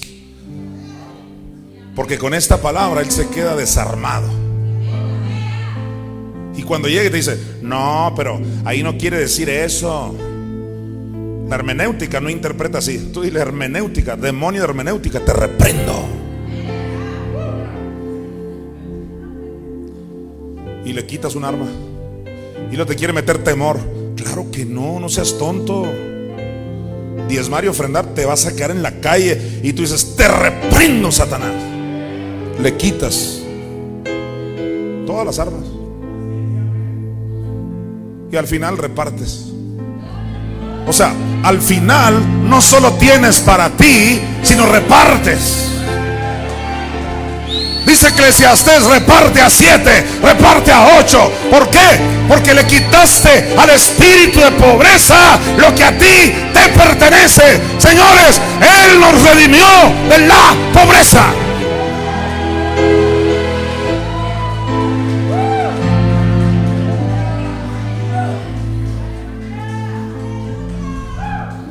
Aleluya. Ya fuimos redimidos. Vamos a Lucas 9:13. Te voy a mostrar en unos minutos algo que me tomaría mucho tiempo enseñar si me dedico a enseñar eso. Y es que Jesús no fue pobre. ¿Cuántas veces tendré que decirlo hasta que la gente agarre fe? ¿Sabes? Tener un Jesús que fue pobre no te produce fe. te produce ganas de ser como Él. Pues Él era pobre, yo también. Ese es el Jesús que nos vendieron en las sinagogas. Te sientas y oyes así. ¿Cuál es la predicación? Ya ven que Él no tuvo donde recostar su cabeza. Ya ven que Él era pobre y... Pues ¿qué se espera para nosotros, mis amados? Si Él no tenía ni donde recostar su cabeza, pues usted no debe tener ni almohada, mi amado. Pero si yo hoy te compruebo que Él fue rico, tú dices, wow, quiero ser imitador de Él. Jesús no fue pobre, se hizo pobre, pero en la cruz del Calvario, cuando le cayó tu pobreza y la mía. Yo puedo dar muchos ejemplos de que Jesús no fue pobre, pero mira este, este está buenísimo. Atiende. Él les dijo, dadles vosotros de comer. A ver, los que conocen Biblia, ¿a cuántos más o menos tenían que darles de comer los discípulos? A unos cinco mil, sin contar niños y mujeres. Eso era un gentío. Entonces cuando los discípulos dicen, es que la gente ya tiene hambre, y Jesús mira lo que les dice, denles ustedes de comer. A ver, ¿por qué les dice eso? A no ser que tuviera dinero junto con sus doce para comprarles. O de plano hacer un milagro. Muchos creen, no, es que él hizo un milagro por eso, no porque tenía dinero. Te voy a mostrar que sí tenía. atención aquí. Él les dijo, dadles vosotros de comer. Y dijeron ellos, no tenemos más que cinco panes y dos pescados. Y muchos se quedan hasta ahí. Pero sigue leyendo. No tenemos más que cinco panes y dos pescados, a no ser... A no ser que qué. Que vayamos nosotros a comprar alimentos. ¿Tú sabes lo que significa comprar alimentos para 15 mil personas?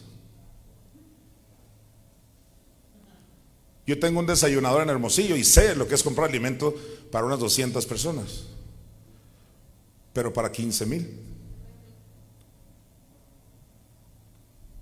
Jesús tenía para alimentar eso y así de repente. No es de que díganles que me esperen seis meses para juntar el dinero. No.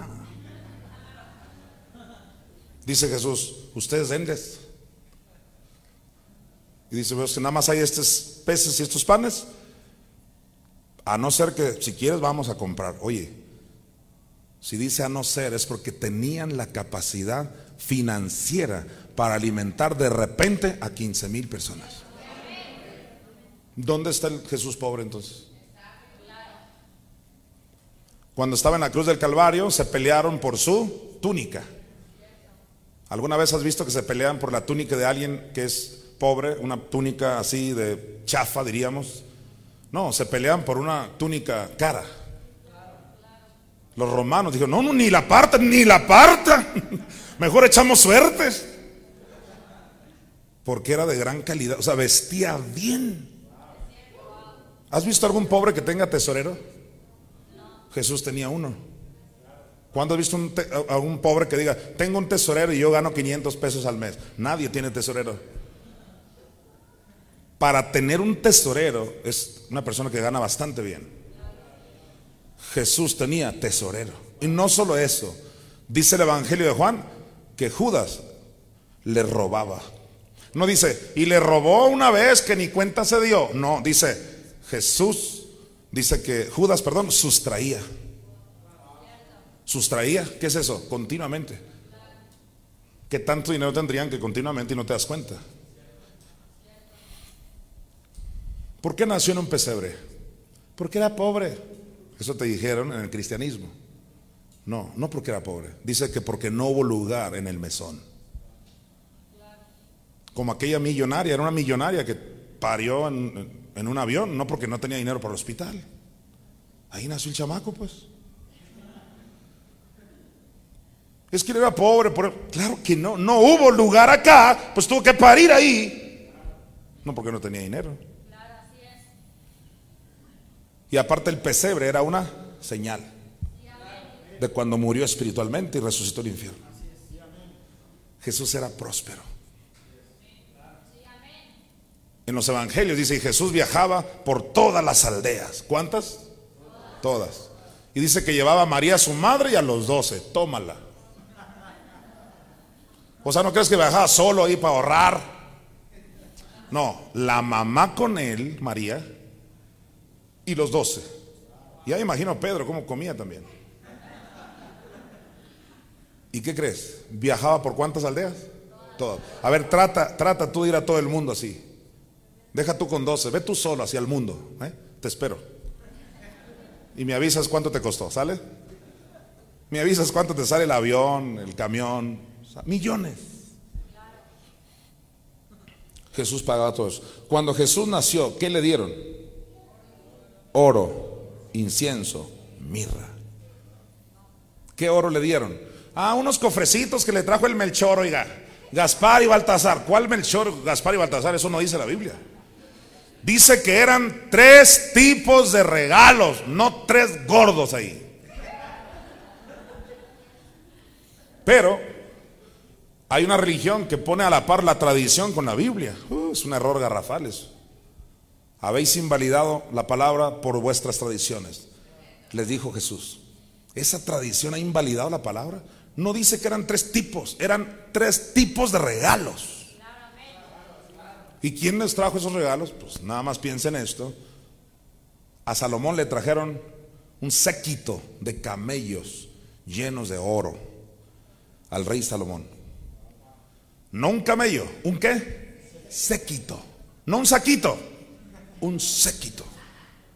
Muchos camellos. La reina de Sabá se dejó venir con oro y un montón de cosas al gran rey sabio Salomón. Llega Jesús en su ministerio y dice, he aquí uno mayor que Salomón. ¿Qué crees que le trajeron a él? Un anillito de oro, no, olvídalo. Cargamento de oro. ¿Cómo crees que él iba a ser pobre? A ver, una pregunta. ¿Crees tú que se enfermó alguna vez? Alguna vez dijo, hoy no voy al Sheraton porque me duele. No. ¿Tú crees? Hoy no voy a laborar porque me siento nada. Él nunca se enfermó. Te pregunto, ¿pecaría alguna vez? ¿Alguna vez se equivocó él? Porque era carpintero, le pegó mal a un clavo. Yo creo que no. Él era perfecto en todo. Porque no tenía un cuerpo de pecado pecó, nunca pecó. Pero la gente no lo ve así. Escucha lo que te voy a decir.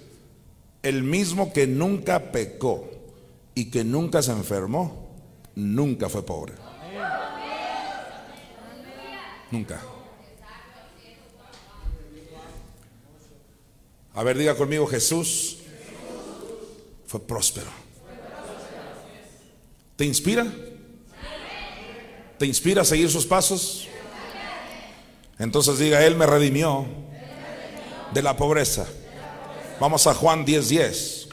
Si me dicen el tiempo, se los voy a agradecer. No me quiero pasar, ¿ok? Juan 10:10. 10. ¿Cuántos están conmigo? Miren, hoy eh, les voy a platicar algo así antes de ver el versículo, para que veas qué tan importante es la buena actitud de la gente. Yo tengo ya más de un año ayudando a ciertas personas muy necesitadas. No lo digo para tocar trompetas, sino como un ejemplo los muchachos saben, ¿no? Que cada rato los mando, vayan allá en tal parte, allá me está esperando. Y siempre me manda un WhatsApp, hoy necesito, y después de dos días, otra vez necesito. Y a los tres días ya volví a necesitar. A la semana que entra, pues aquí igual. Entonces ya tengo rato dándole. Y yo digo, ¿qué tiene? Vamos a ayudar a los pobres. Pero le dije, ¿qué te parece? Mira, ya abrimos en el Sheraton. ¿Qué te parece si vienes, si te congregas? No, no puedo, no puedo. Es que usted sabe cómo tengo necesidad. Eso equivale a un enfermo que está bien enfermo y tú le dices, ve al hospital. No, es que estoy enfermo. ¿Captaste eso? Pero ven al hospital, aquí te van a curar. No, no puedo, es que como estoy enfermo. Increíble.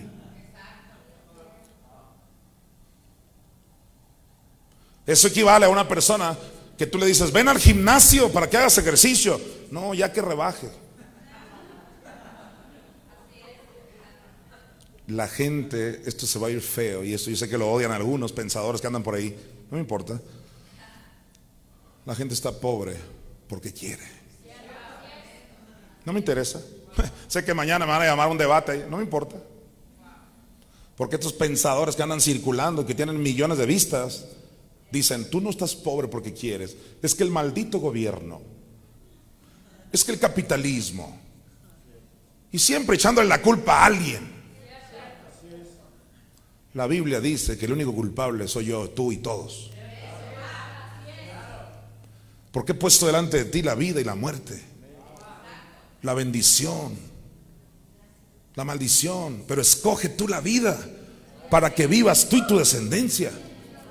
Deja de culpar al gobierno, deja de culpar a Dios, deja de culpar a tu esposo, a tu esposa, a tus hijos, al clima, al entorno y reconoce que tú necesitas creerle a Dios y crecer en fe.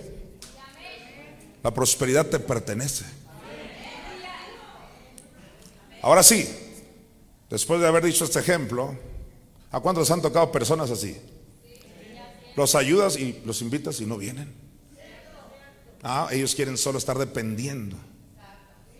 Increíble. Mira, Jesús dijo, el ladrón no viene sino. ¿Quién es el ladrón? Satanás principalmente. No viene sino para hurtar y matar y destruir. Te roba todo. Y dice Jesús, yo he venido para que tengan vida y para que la tengan en abundancia. ¿Dónde queda entonces ese evangelio de que Jesús no vino para que tengas abundancia? Ahí dice que sí. Yo he venido para que tengas qué? Vida. Y no cualquier clase de vida, sino vida en abundancia. O sea, que te sobre. Vida en abundancia. Tercera de Juan 2, a ver si te lo sabes.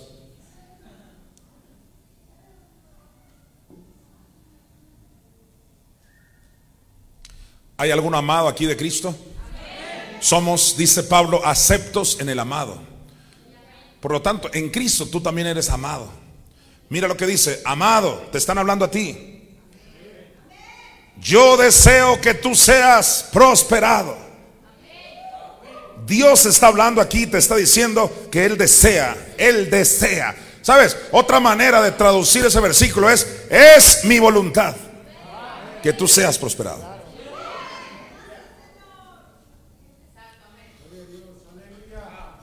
Pues a mí me dijeron que no era su voluntad, porque a lo mejor me envanezco y te dijeron tantas cosas. Por favor, ahora créele a la Biblia. Él desea que tú seas prosperado. Él desea, es su voluntad. Él quiere, Él ora, Él intercede.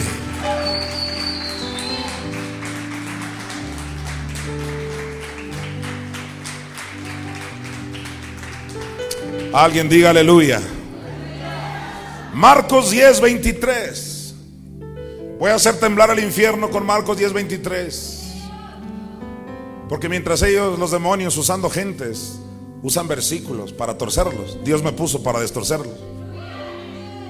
Dios me dijo a mí, yo iré delante de ti y enderezaré los lugares torcidos. Apóstol, ¿y qué son lugares? Pregúntale a Jesús cuando Jesús estaba en la sinagoga, dice, y abrió el rollo del libro en el lugar que estaba escrito.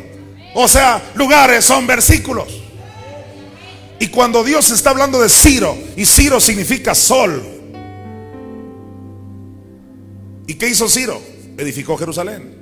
¿Y qué significa Jerusalén? De acuerdo a Gálatas 4:26, nuestra Madre Espíritu Santo. Iba a venir un Ciro para que edificara a la mamá Espíritu Santo en ese tiempo.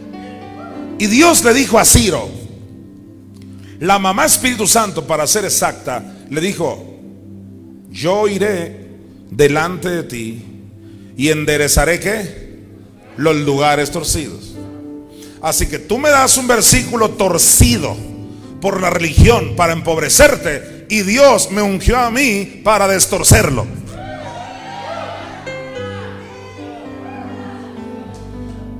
Y no solo eso, sino que dice voy a, deshacer candados de bronce. ¿Qué candados? Venía hablando de versículos. Cada versículo tiene un candado. Nadie tiene acceso a ver lo que significa. A no ser que la mamá destroce el candado y sepa lo que significa. Dicen muchos teólogos, tercera de Juan 2 no es un versículo que diga que Dios nos quiere próspero, es un simple saludo de Juan al amado Gallo, así se llamaba, Gallo. O sea que es un arma del espíritu de pobreza para tenerte pobre y para que no creas que tercera de Juan 2 es Dios queriéndote prosperado, sino que creas que fue un simple saludo. Me decía el apóstol Antonio, y aunque fuera un simple saludo, ¿tú crees que Dios te va a saludar diciéndote mentiras? Vamos a suponer que es un saludo. ¿Tú crees que te va a decir, amado, yo deseo que tú seas prosperado, pero es un saludo, no te lo creas. ¿eh? En realidad deseo que seas bien pobre. Aún si fuera un saludo, Dios te saluda con su verdad. Dios desea que seas prosperado. ¿Sabes quién tuerce los versículos? La iniquidad. La palabra iniquidad en el hebreo es torcer. ¿Y quién los destuerce? Mi Madre Espíritu Santo. Vamos a destorcer este versículo. ¿Estás conmigo? Entonces Jesús mirando alrededor dijo a sus discípulos, cuán difícilmente entrarán en el reino de Dios los que tienen riquezas. Cuando tú lees ese versículo dices, no, pues definitivamente Jesús dijo, ¿qué cosa? Que es muy difícil que entren en el reino, ¿quiénes? Los que tienen. Dices tú, no, pues mejor no quiero tener para entrar fácil al reino. Entre más pobre, más bendecido. Y eso es lo que enseña una religión muy grande. La pobreza como virtud. Ahora, ¿estás listo para que te lo destuerza? Para eso me ungió mi madre. O sea, esa es mi especialidad. 20 años dedicado a destorcer. Me dice la gente, usted está torciendo, ¿no, mijito? Ya te la tenían torcida. Usted le está cambiando la Biblia. No, Señor, la estoy dejando como estaba. El problema es que muchos leen ahí y cierran la Biblia. Y dicen, órale, a ser pobre se ha dicho.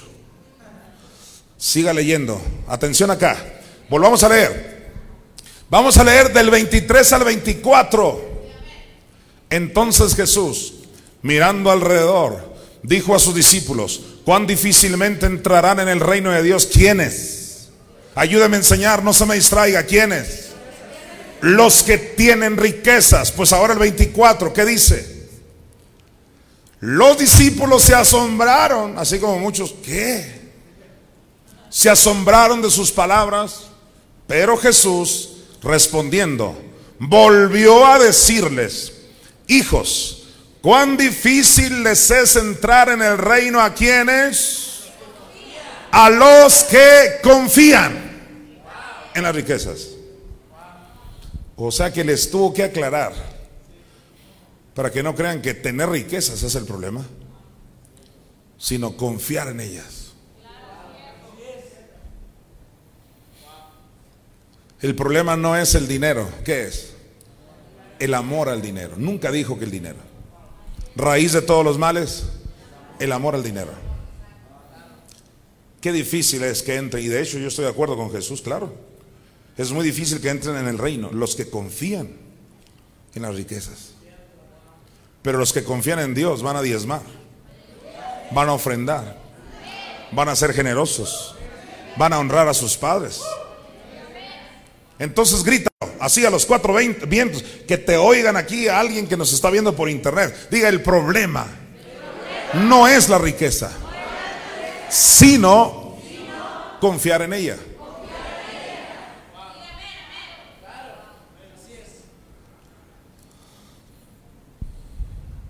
Número tres, Cristo nos redimió de la muerte.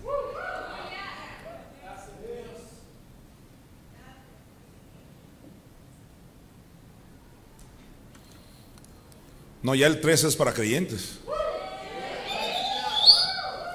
Hay algunos que no hayan que hacer con lo de la pobreza y la enfermedad y ahora que la muerte. No me importa si me quedo con siete como en el tiempo del diluvio. Pero Él te redimió de la muerte también.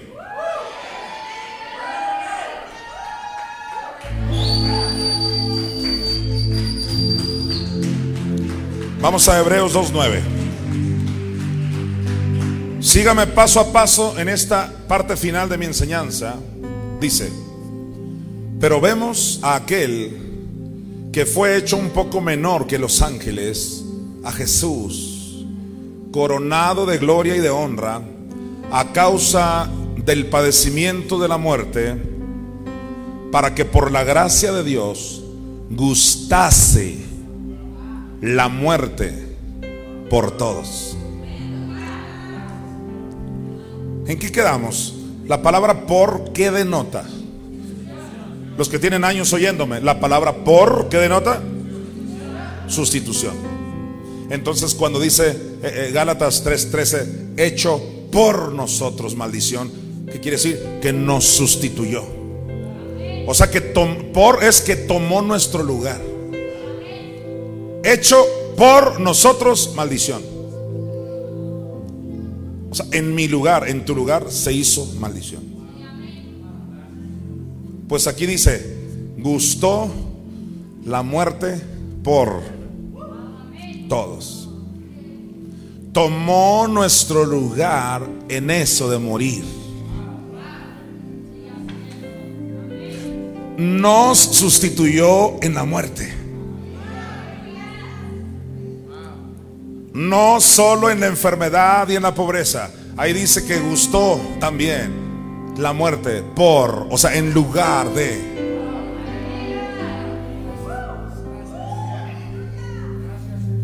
El problema es que la religión te dijo que también ahí se refiere a muerte espiritual. Y si les das segunda a los Corintios 8, 9, ¿qué te dicen? Ah, se hizo pobre para que tú seas rico espiritual. Y si te vas a Isaías 53, 5, ¿qué te dicen? Que por su llaga fuimos curados espiritualmente. Los espirituales les dicen.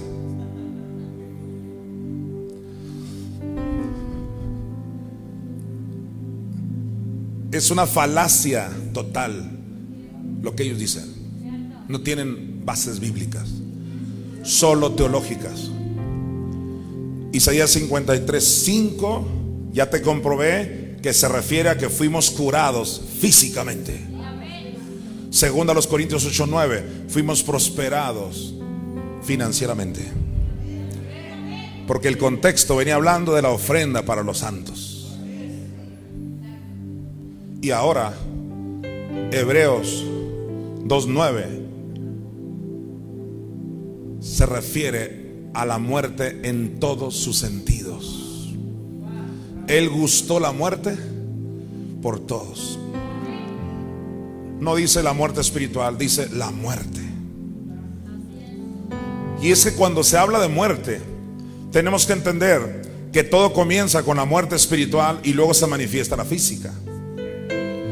Cuando Adán comió del fruto prohibido, ¿cuántos saben que ese día murió? Pero murió espiritualmente. Jehová le dijo, el día que comas, el día, no el año, el día, ese día morirás.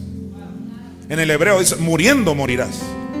¿Qué quiere decir eso? Muriendo espiritualmente, terminarás muriendo físicamente. Y sí, Adán murió físicamente a los 900 y pico de años. Pero primero que murió espiritualmente. Cuando dice Hebreos que él gustó la muerte por todo, sí, incluye la muerte espiritual, pero incluyó la física también. Porque la física es solo una consecuencia de la espiritual. Decláralo para tu vida. Diga, Jesús gustó la muerte por mí. O sea, dígalo así, tomó mi lugar.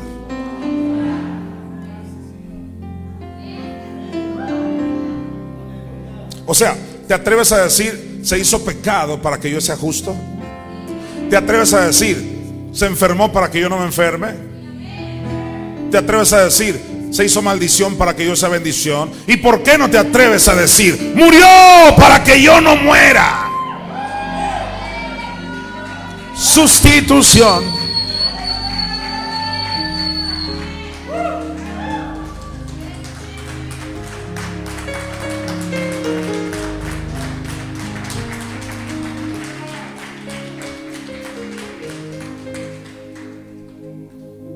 Salmo 91, 16.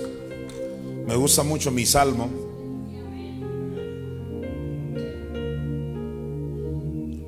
Pero te lo voy a compartir porque yo soy generoso. En la Biblia me llaman el generoso. Salmo 91 no está hablando de mucho, está hablando de uno.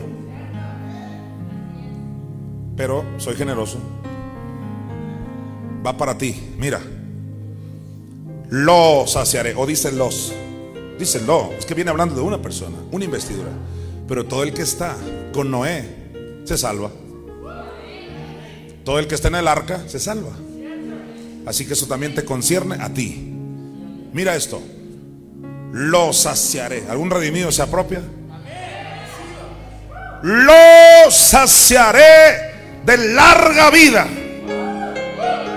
y le mostraré mi salvación.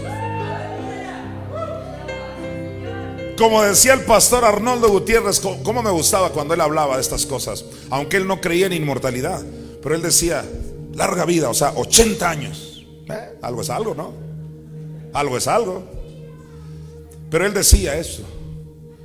Él decía, cumplir 30 años no es larga vida. Morirse a los 15 no es larga vida. Morirse a los 60 no es larga vida. Y yo te voy a decir algo, y morirse a los 80 tampoco. Larga vida. Ahora, alguien dirá, bueno, pero dice larga vida. Larga vida, ya, ya 80 ya es larga, pastor. Va, un, día le pregunté al Espíritu y le dije, ¿por qué no aclaraste que larga vida era pues inmortalidad? Porque larga vida es como que 100, 120, ni tú ni yo. Veamos la respuesta que me dio el Espíritu Santo, pero alguien diga aleluya. Salmo 21, 4. Es un paralelo. Y dice así, mira, vida te demandó y se la diste. Largura de días, hasta, hasta ahí dice, no, mira, largura de días eternamente y para siempre.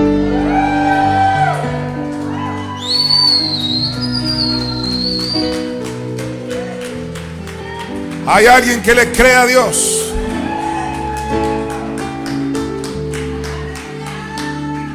Así que cuando el Salmo 91 dice, te saciaré de larga vida, nunca te olvides del Salmo 21.4. Te saciará de larga vida eternamente y para siempre. Póngale el apellido, diga larga vida, eternamente y para siempre. Juan 8, 31 al 32. Todos en Juan 8, 31 al 32. Dice, dijo entonces Jesús a los judíos que habían creído en él, si vosotros permaneciereis en mi palabra, seréis verdaderamente mis discípulos. Atención, si vosotros permaneciereis en qué? Ahora, cuando tú oyes mi palabra, pues cualquiera puede decir, por eso yo, yo sigo su palabra, yo le leo ahí la Biblia, ahí, ahí, ahí. Sí, todo el mundo lee la Biblia, pero no necesariamente tienen la palabra. Te voy a mostrar a qué se refirió Jesús ahí con la palabra. Mira, dice, si vosotros permanecieres en qué? Mi palabra, ¿verdad que sí? Mira el versículo siguiente, el 32. Y conoceréis la verdad. Y la verdad os hará libres. Ah, entonces no es cualquier palabra. La palabra de la verdad. Ah, con razón todo el mundo dice tener la palabra y ni siquiera saben cuál es la verdad. La verdad brotaría de la tierra. La verdad del sacrificio de Cristo en la cruz en el infierno resucita por obra de nuestra Madre Espíritu Santo. Jesús está diciendo que esa palabra de verdad te va a llevar a esto, mira. Jesús no ha cambiado de tema. Ya te leí Juan 8, 31 y 32. Ok, no ha cambiado de tema. ¿Qué dijimos que la palabra que es? La verdad. ¿Cuántos tienen la verdad? Ahora te vas al 51. Mira el 51. No ha cambiado de tema. Mira lo que dijo en el 51. De cierto, de cierto os digo que el que guarda mi palabra nunca verá muerte.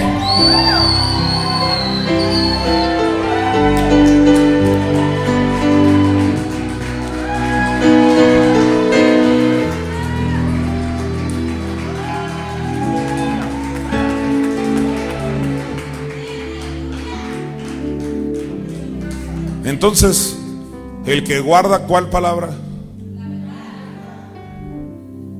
La verdad. ¿Qué le va a pasar a esa persona? Nunca, nunca qué? Verá muerte. Eso está bueno. Déjame platicarte esto en un minuto así porque ya, ya, ya, ya nos vamos casi. Hoy no tengo ganas de decir en orden.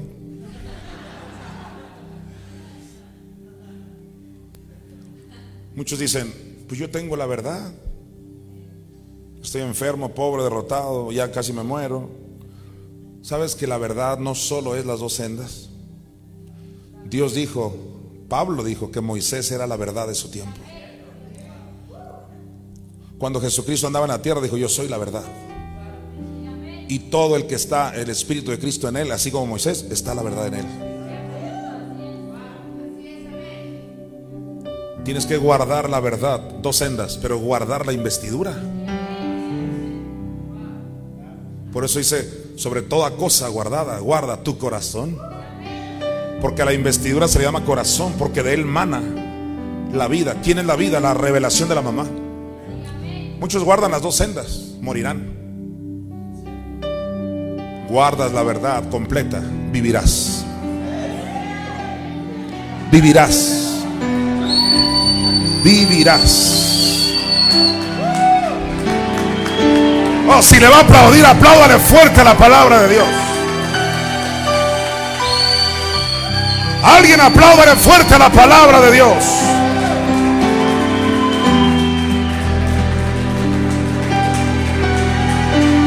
Aleluya. Jesucristo dijo, esta es la obra de Dios, que creáis en el que Él ha enviado.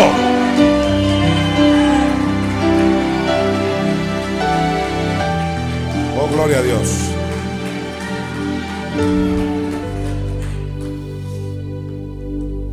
Por más que quiere uno no hablar de esto, sale.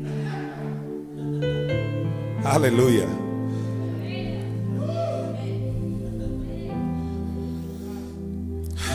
Yo te voy a decir algo muy fuerte. Es para creyentes. ¿Están listos? Escucha, yo, Jonathan Mesa, yo he venido para que tengas vida. Y para que la tengas en abundancia.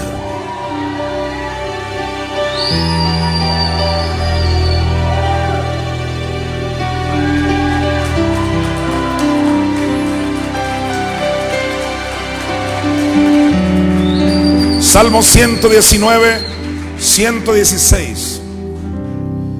Dice el Salmo 119, 116, susténtame conforme a tu palabra y viviré. Y no quede yo avergonzado de mi esperanza. Sabes, en toda la Biblia la palabra esperanza no es solo, ay, espero que venga el rapto o espero en Dios. No solo es eso. La palabra esperanza en la Biblia tiene que ver con nuestro cuerpo glorificado. Por eso Pablo dijo en Romanos 8 que esperamos la redención de nuestro cuerpo. Y en muchas partes de la Biblia, esperanza, esperanza, esperanza es cuerpo glorificado. Pues mira lo que dice aquí. Susténtame conforme a tu palabra. ¿Y cuál es la palabra? La verdad.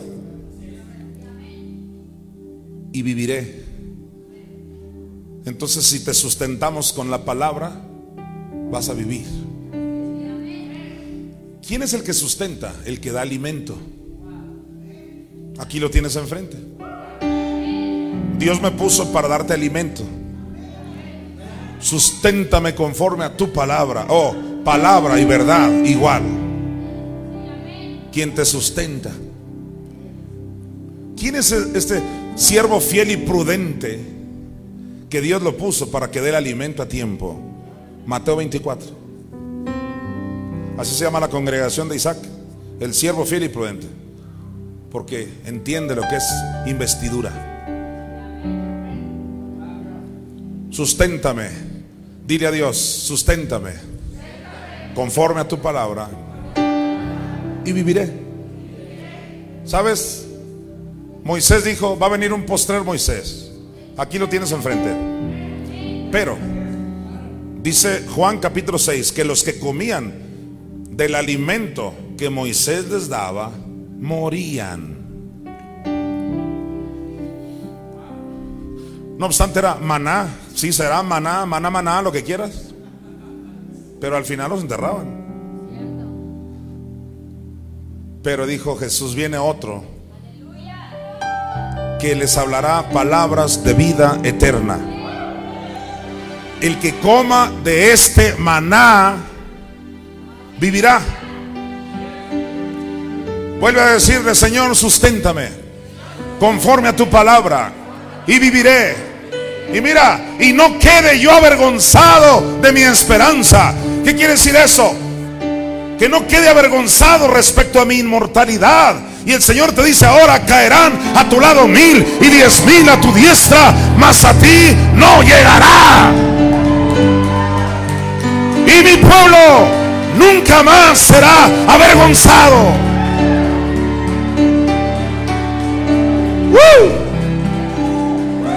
Grite, aleluya.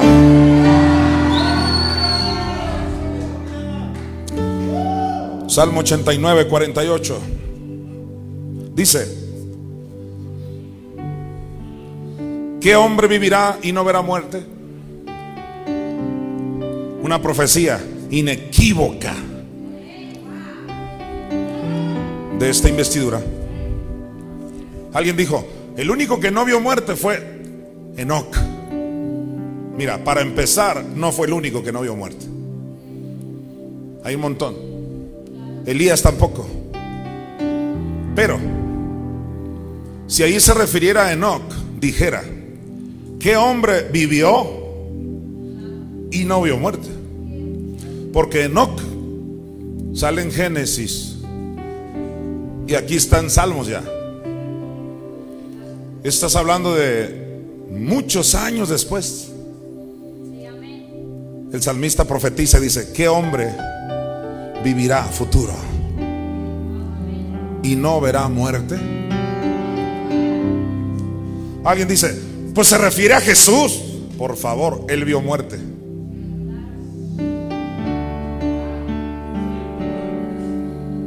Era para este tiempo.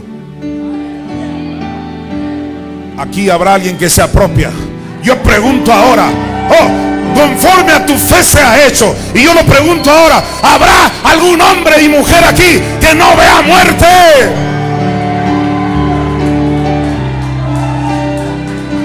Y que libre su vida del poder del Seol. Diga, yo me apropio, no moriré, sino que viviré y contaré las maravillas de Jehová.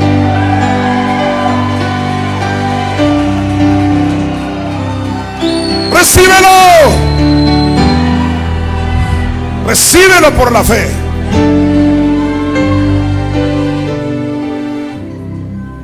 Wow. ¿Qué hombre vivirá y no verá muerte?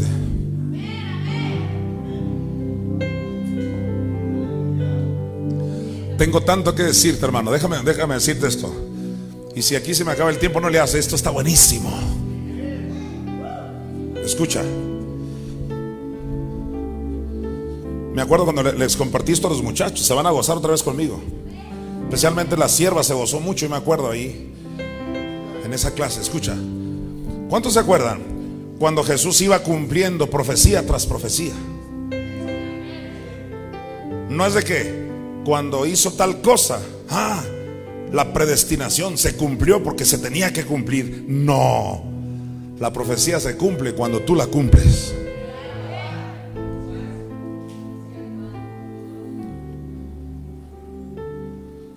Elí, Elí, la sabactani para que se cumpliese. Y fue a tal lugar, a tal lugar con aquella señora. Dice, para que se cumpliese. Todo lo hizo para que se cumpliese. Si Jesús no lo hace, no se cumple. Por eso Pablo le dice a Timoteo, milita, milita tú en las profecías que se dieron en cuanto a ti. No es de que, pues ya lo dijo un profeta y aquí me quedo yo y se tiene que cumplir. No se va a cumplir nunca hasta que tú milites. Déjame darte un ejemplo en lo negativo. Ya estaba escrito que alguien iba a entregar a Jesús. ¿Y quién crees que se apuntó? Judas. No es de que el predestinado Judas, olvídalo, que predestinado ni que nada. Judas pudo haber sido uno de los más hermosos seguidores de Jesús. Pero él se apuntó. Tú te apuntas para lo negativo, para lo positivo. Con tus acciones. Si la Biblia habla de mediocres, pues tú te apuntas ahí siendo mediocre. Jesús dijo, por ejemplo, a los pobres siempre los tendréis con vosotros. Y dice un cabezón, ah, por eso aquí estoy yo. Decía el pastor Arnoldo, cerciórate que tú no seas uno de ellos.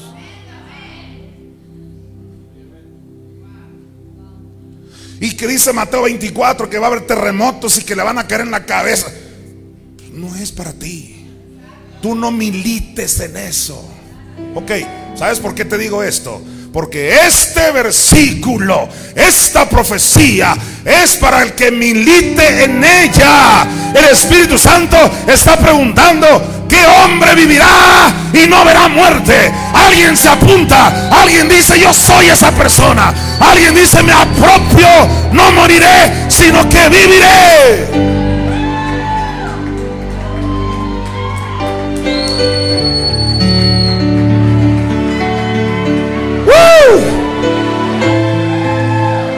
Aleluya. Oh, tremendo.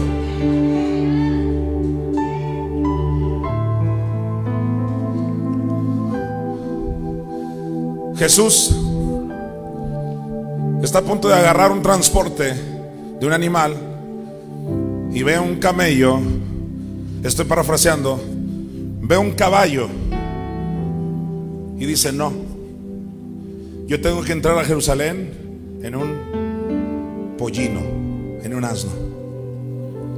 Ay Jesús, hombre, agárrate el, caballo, hombre, ya está ahí. Ya te dieron el caballo. Dice Jesús, no. Voy a entrar a Jerusalén en qué? En un pollino, no es nada. ¿Por qué? Porque voy a hacer que se cumpla lo que dijo el profeta.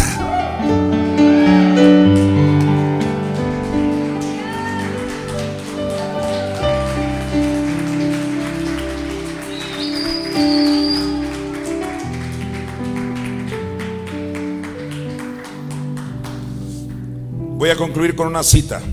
Efesios 4, del 8 al 12. Y nos vamos. ¿Alguien está alegre? Vamos, por lo cual dice, subiendo a lo alto, ¿quién es ese? Jesús cuando fue ascendido. Llevó cautiva la cautividad y dio dones a los hombres. ¿Qué quiere decir eso?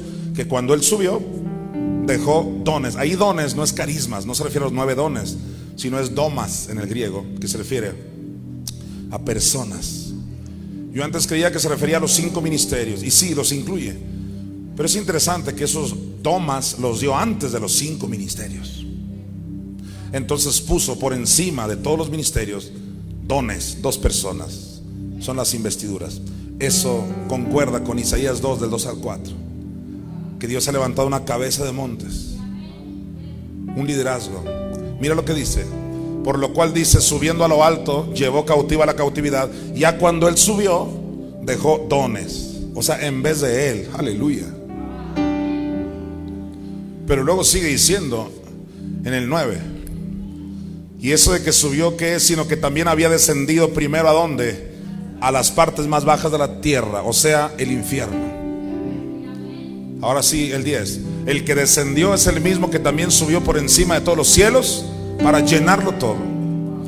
Te recuerdo que ahí llenarlo todo es pleró, pleró en el griego y de ahí viene pleroma. Significa para cumplirlo todo. Jesús no cumplió todo en la cruz. Aquí dice que fue cuando ascendió al cielo, lo cumplió todo. Ahora sí, versículo 11. Y él mismo constituyó a unos apóstoles, a otros profetas, a otros evangelistas, a otros pastores y maestros. A ver, diga, los cinco ministerios. Esos cinco ministerios están bajo la autoridad de los dones. Domas. Ahora escucha, ¿para qué? ¿Para qué Dios constituyó dones, tomas y los cinco ministerios? Que por cierto creen en el Cristo que resucitó el infierno. A ver, ¿para qué? Aquí está el para qué, mira. A fin de perfeccionar a los santos. Te pregunto yo, ¿ya eres perfecto en tu alma? ¿Ya eres perfecto en tu cuerpo? No. ¿Para qué Dios me puso? Para perfeccionarte. El verbo perfeccionar es el 2677, es el griego catartismos, que significa mobiliario completo. Hasta el momento tienes un mobiliario incompleto. Dios me ha puesto para que tengas el mobiliario completo. Pero esa palabra catartismos viene de la 2675, catartizo, que significa completar totalmente y significa restaurar. ¿Y a qué vino Elías? A restaurar todas las cosas.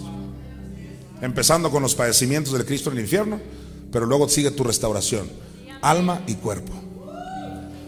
Ahora, ¿por qué digo esto? Porque hay quienes, así, dame un minuto aquí, mira, hay quienes dicen, sí, yo creo en la inmortalidad, pero hasta que Cristo venga, obvio, ya viniendo Él, pues volamos y ni modo que me muera. Yo no estoy hablando de eso. El rapto es obvio que sabemos que va a suceder, pero yo no estoy hablando del rapto. Estoy hablando de que te perfecciones antes. Mira lo que dice el pasaje, la Biblia, mira. A fin de catartismos restauración total, a fin de perfeccionar a los santos para el rapto, dice. Dice para el rapto, para la obra del ministerio. O sea, Dios quiere un remanente ya perfeccionado para la obra del ministerio. Para que puedas hacer todo lo que ahora no has podido lograr. Cristo te redimió de la enfermedad, de la pobreza y de la muerte.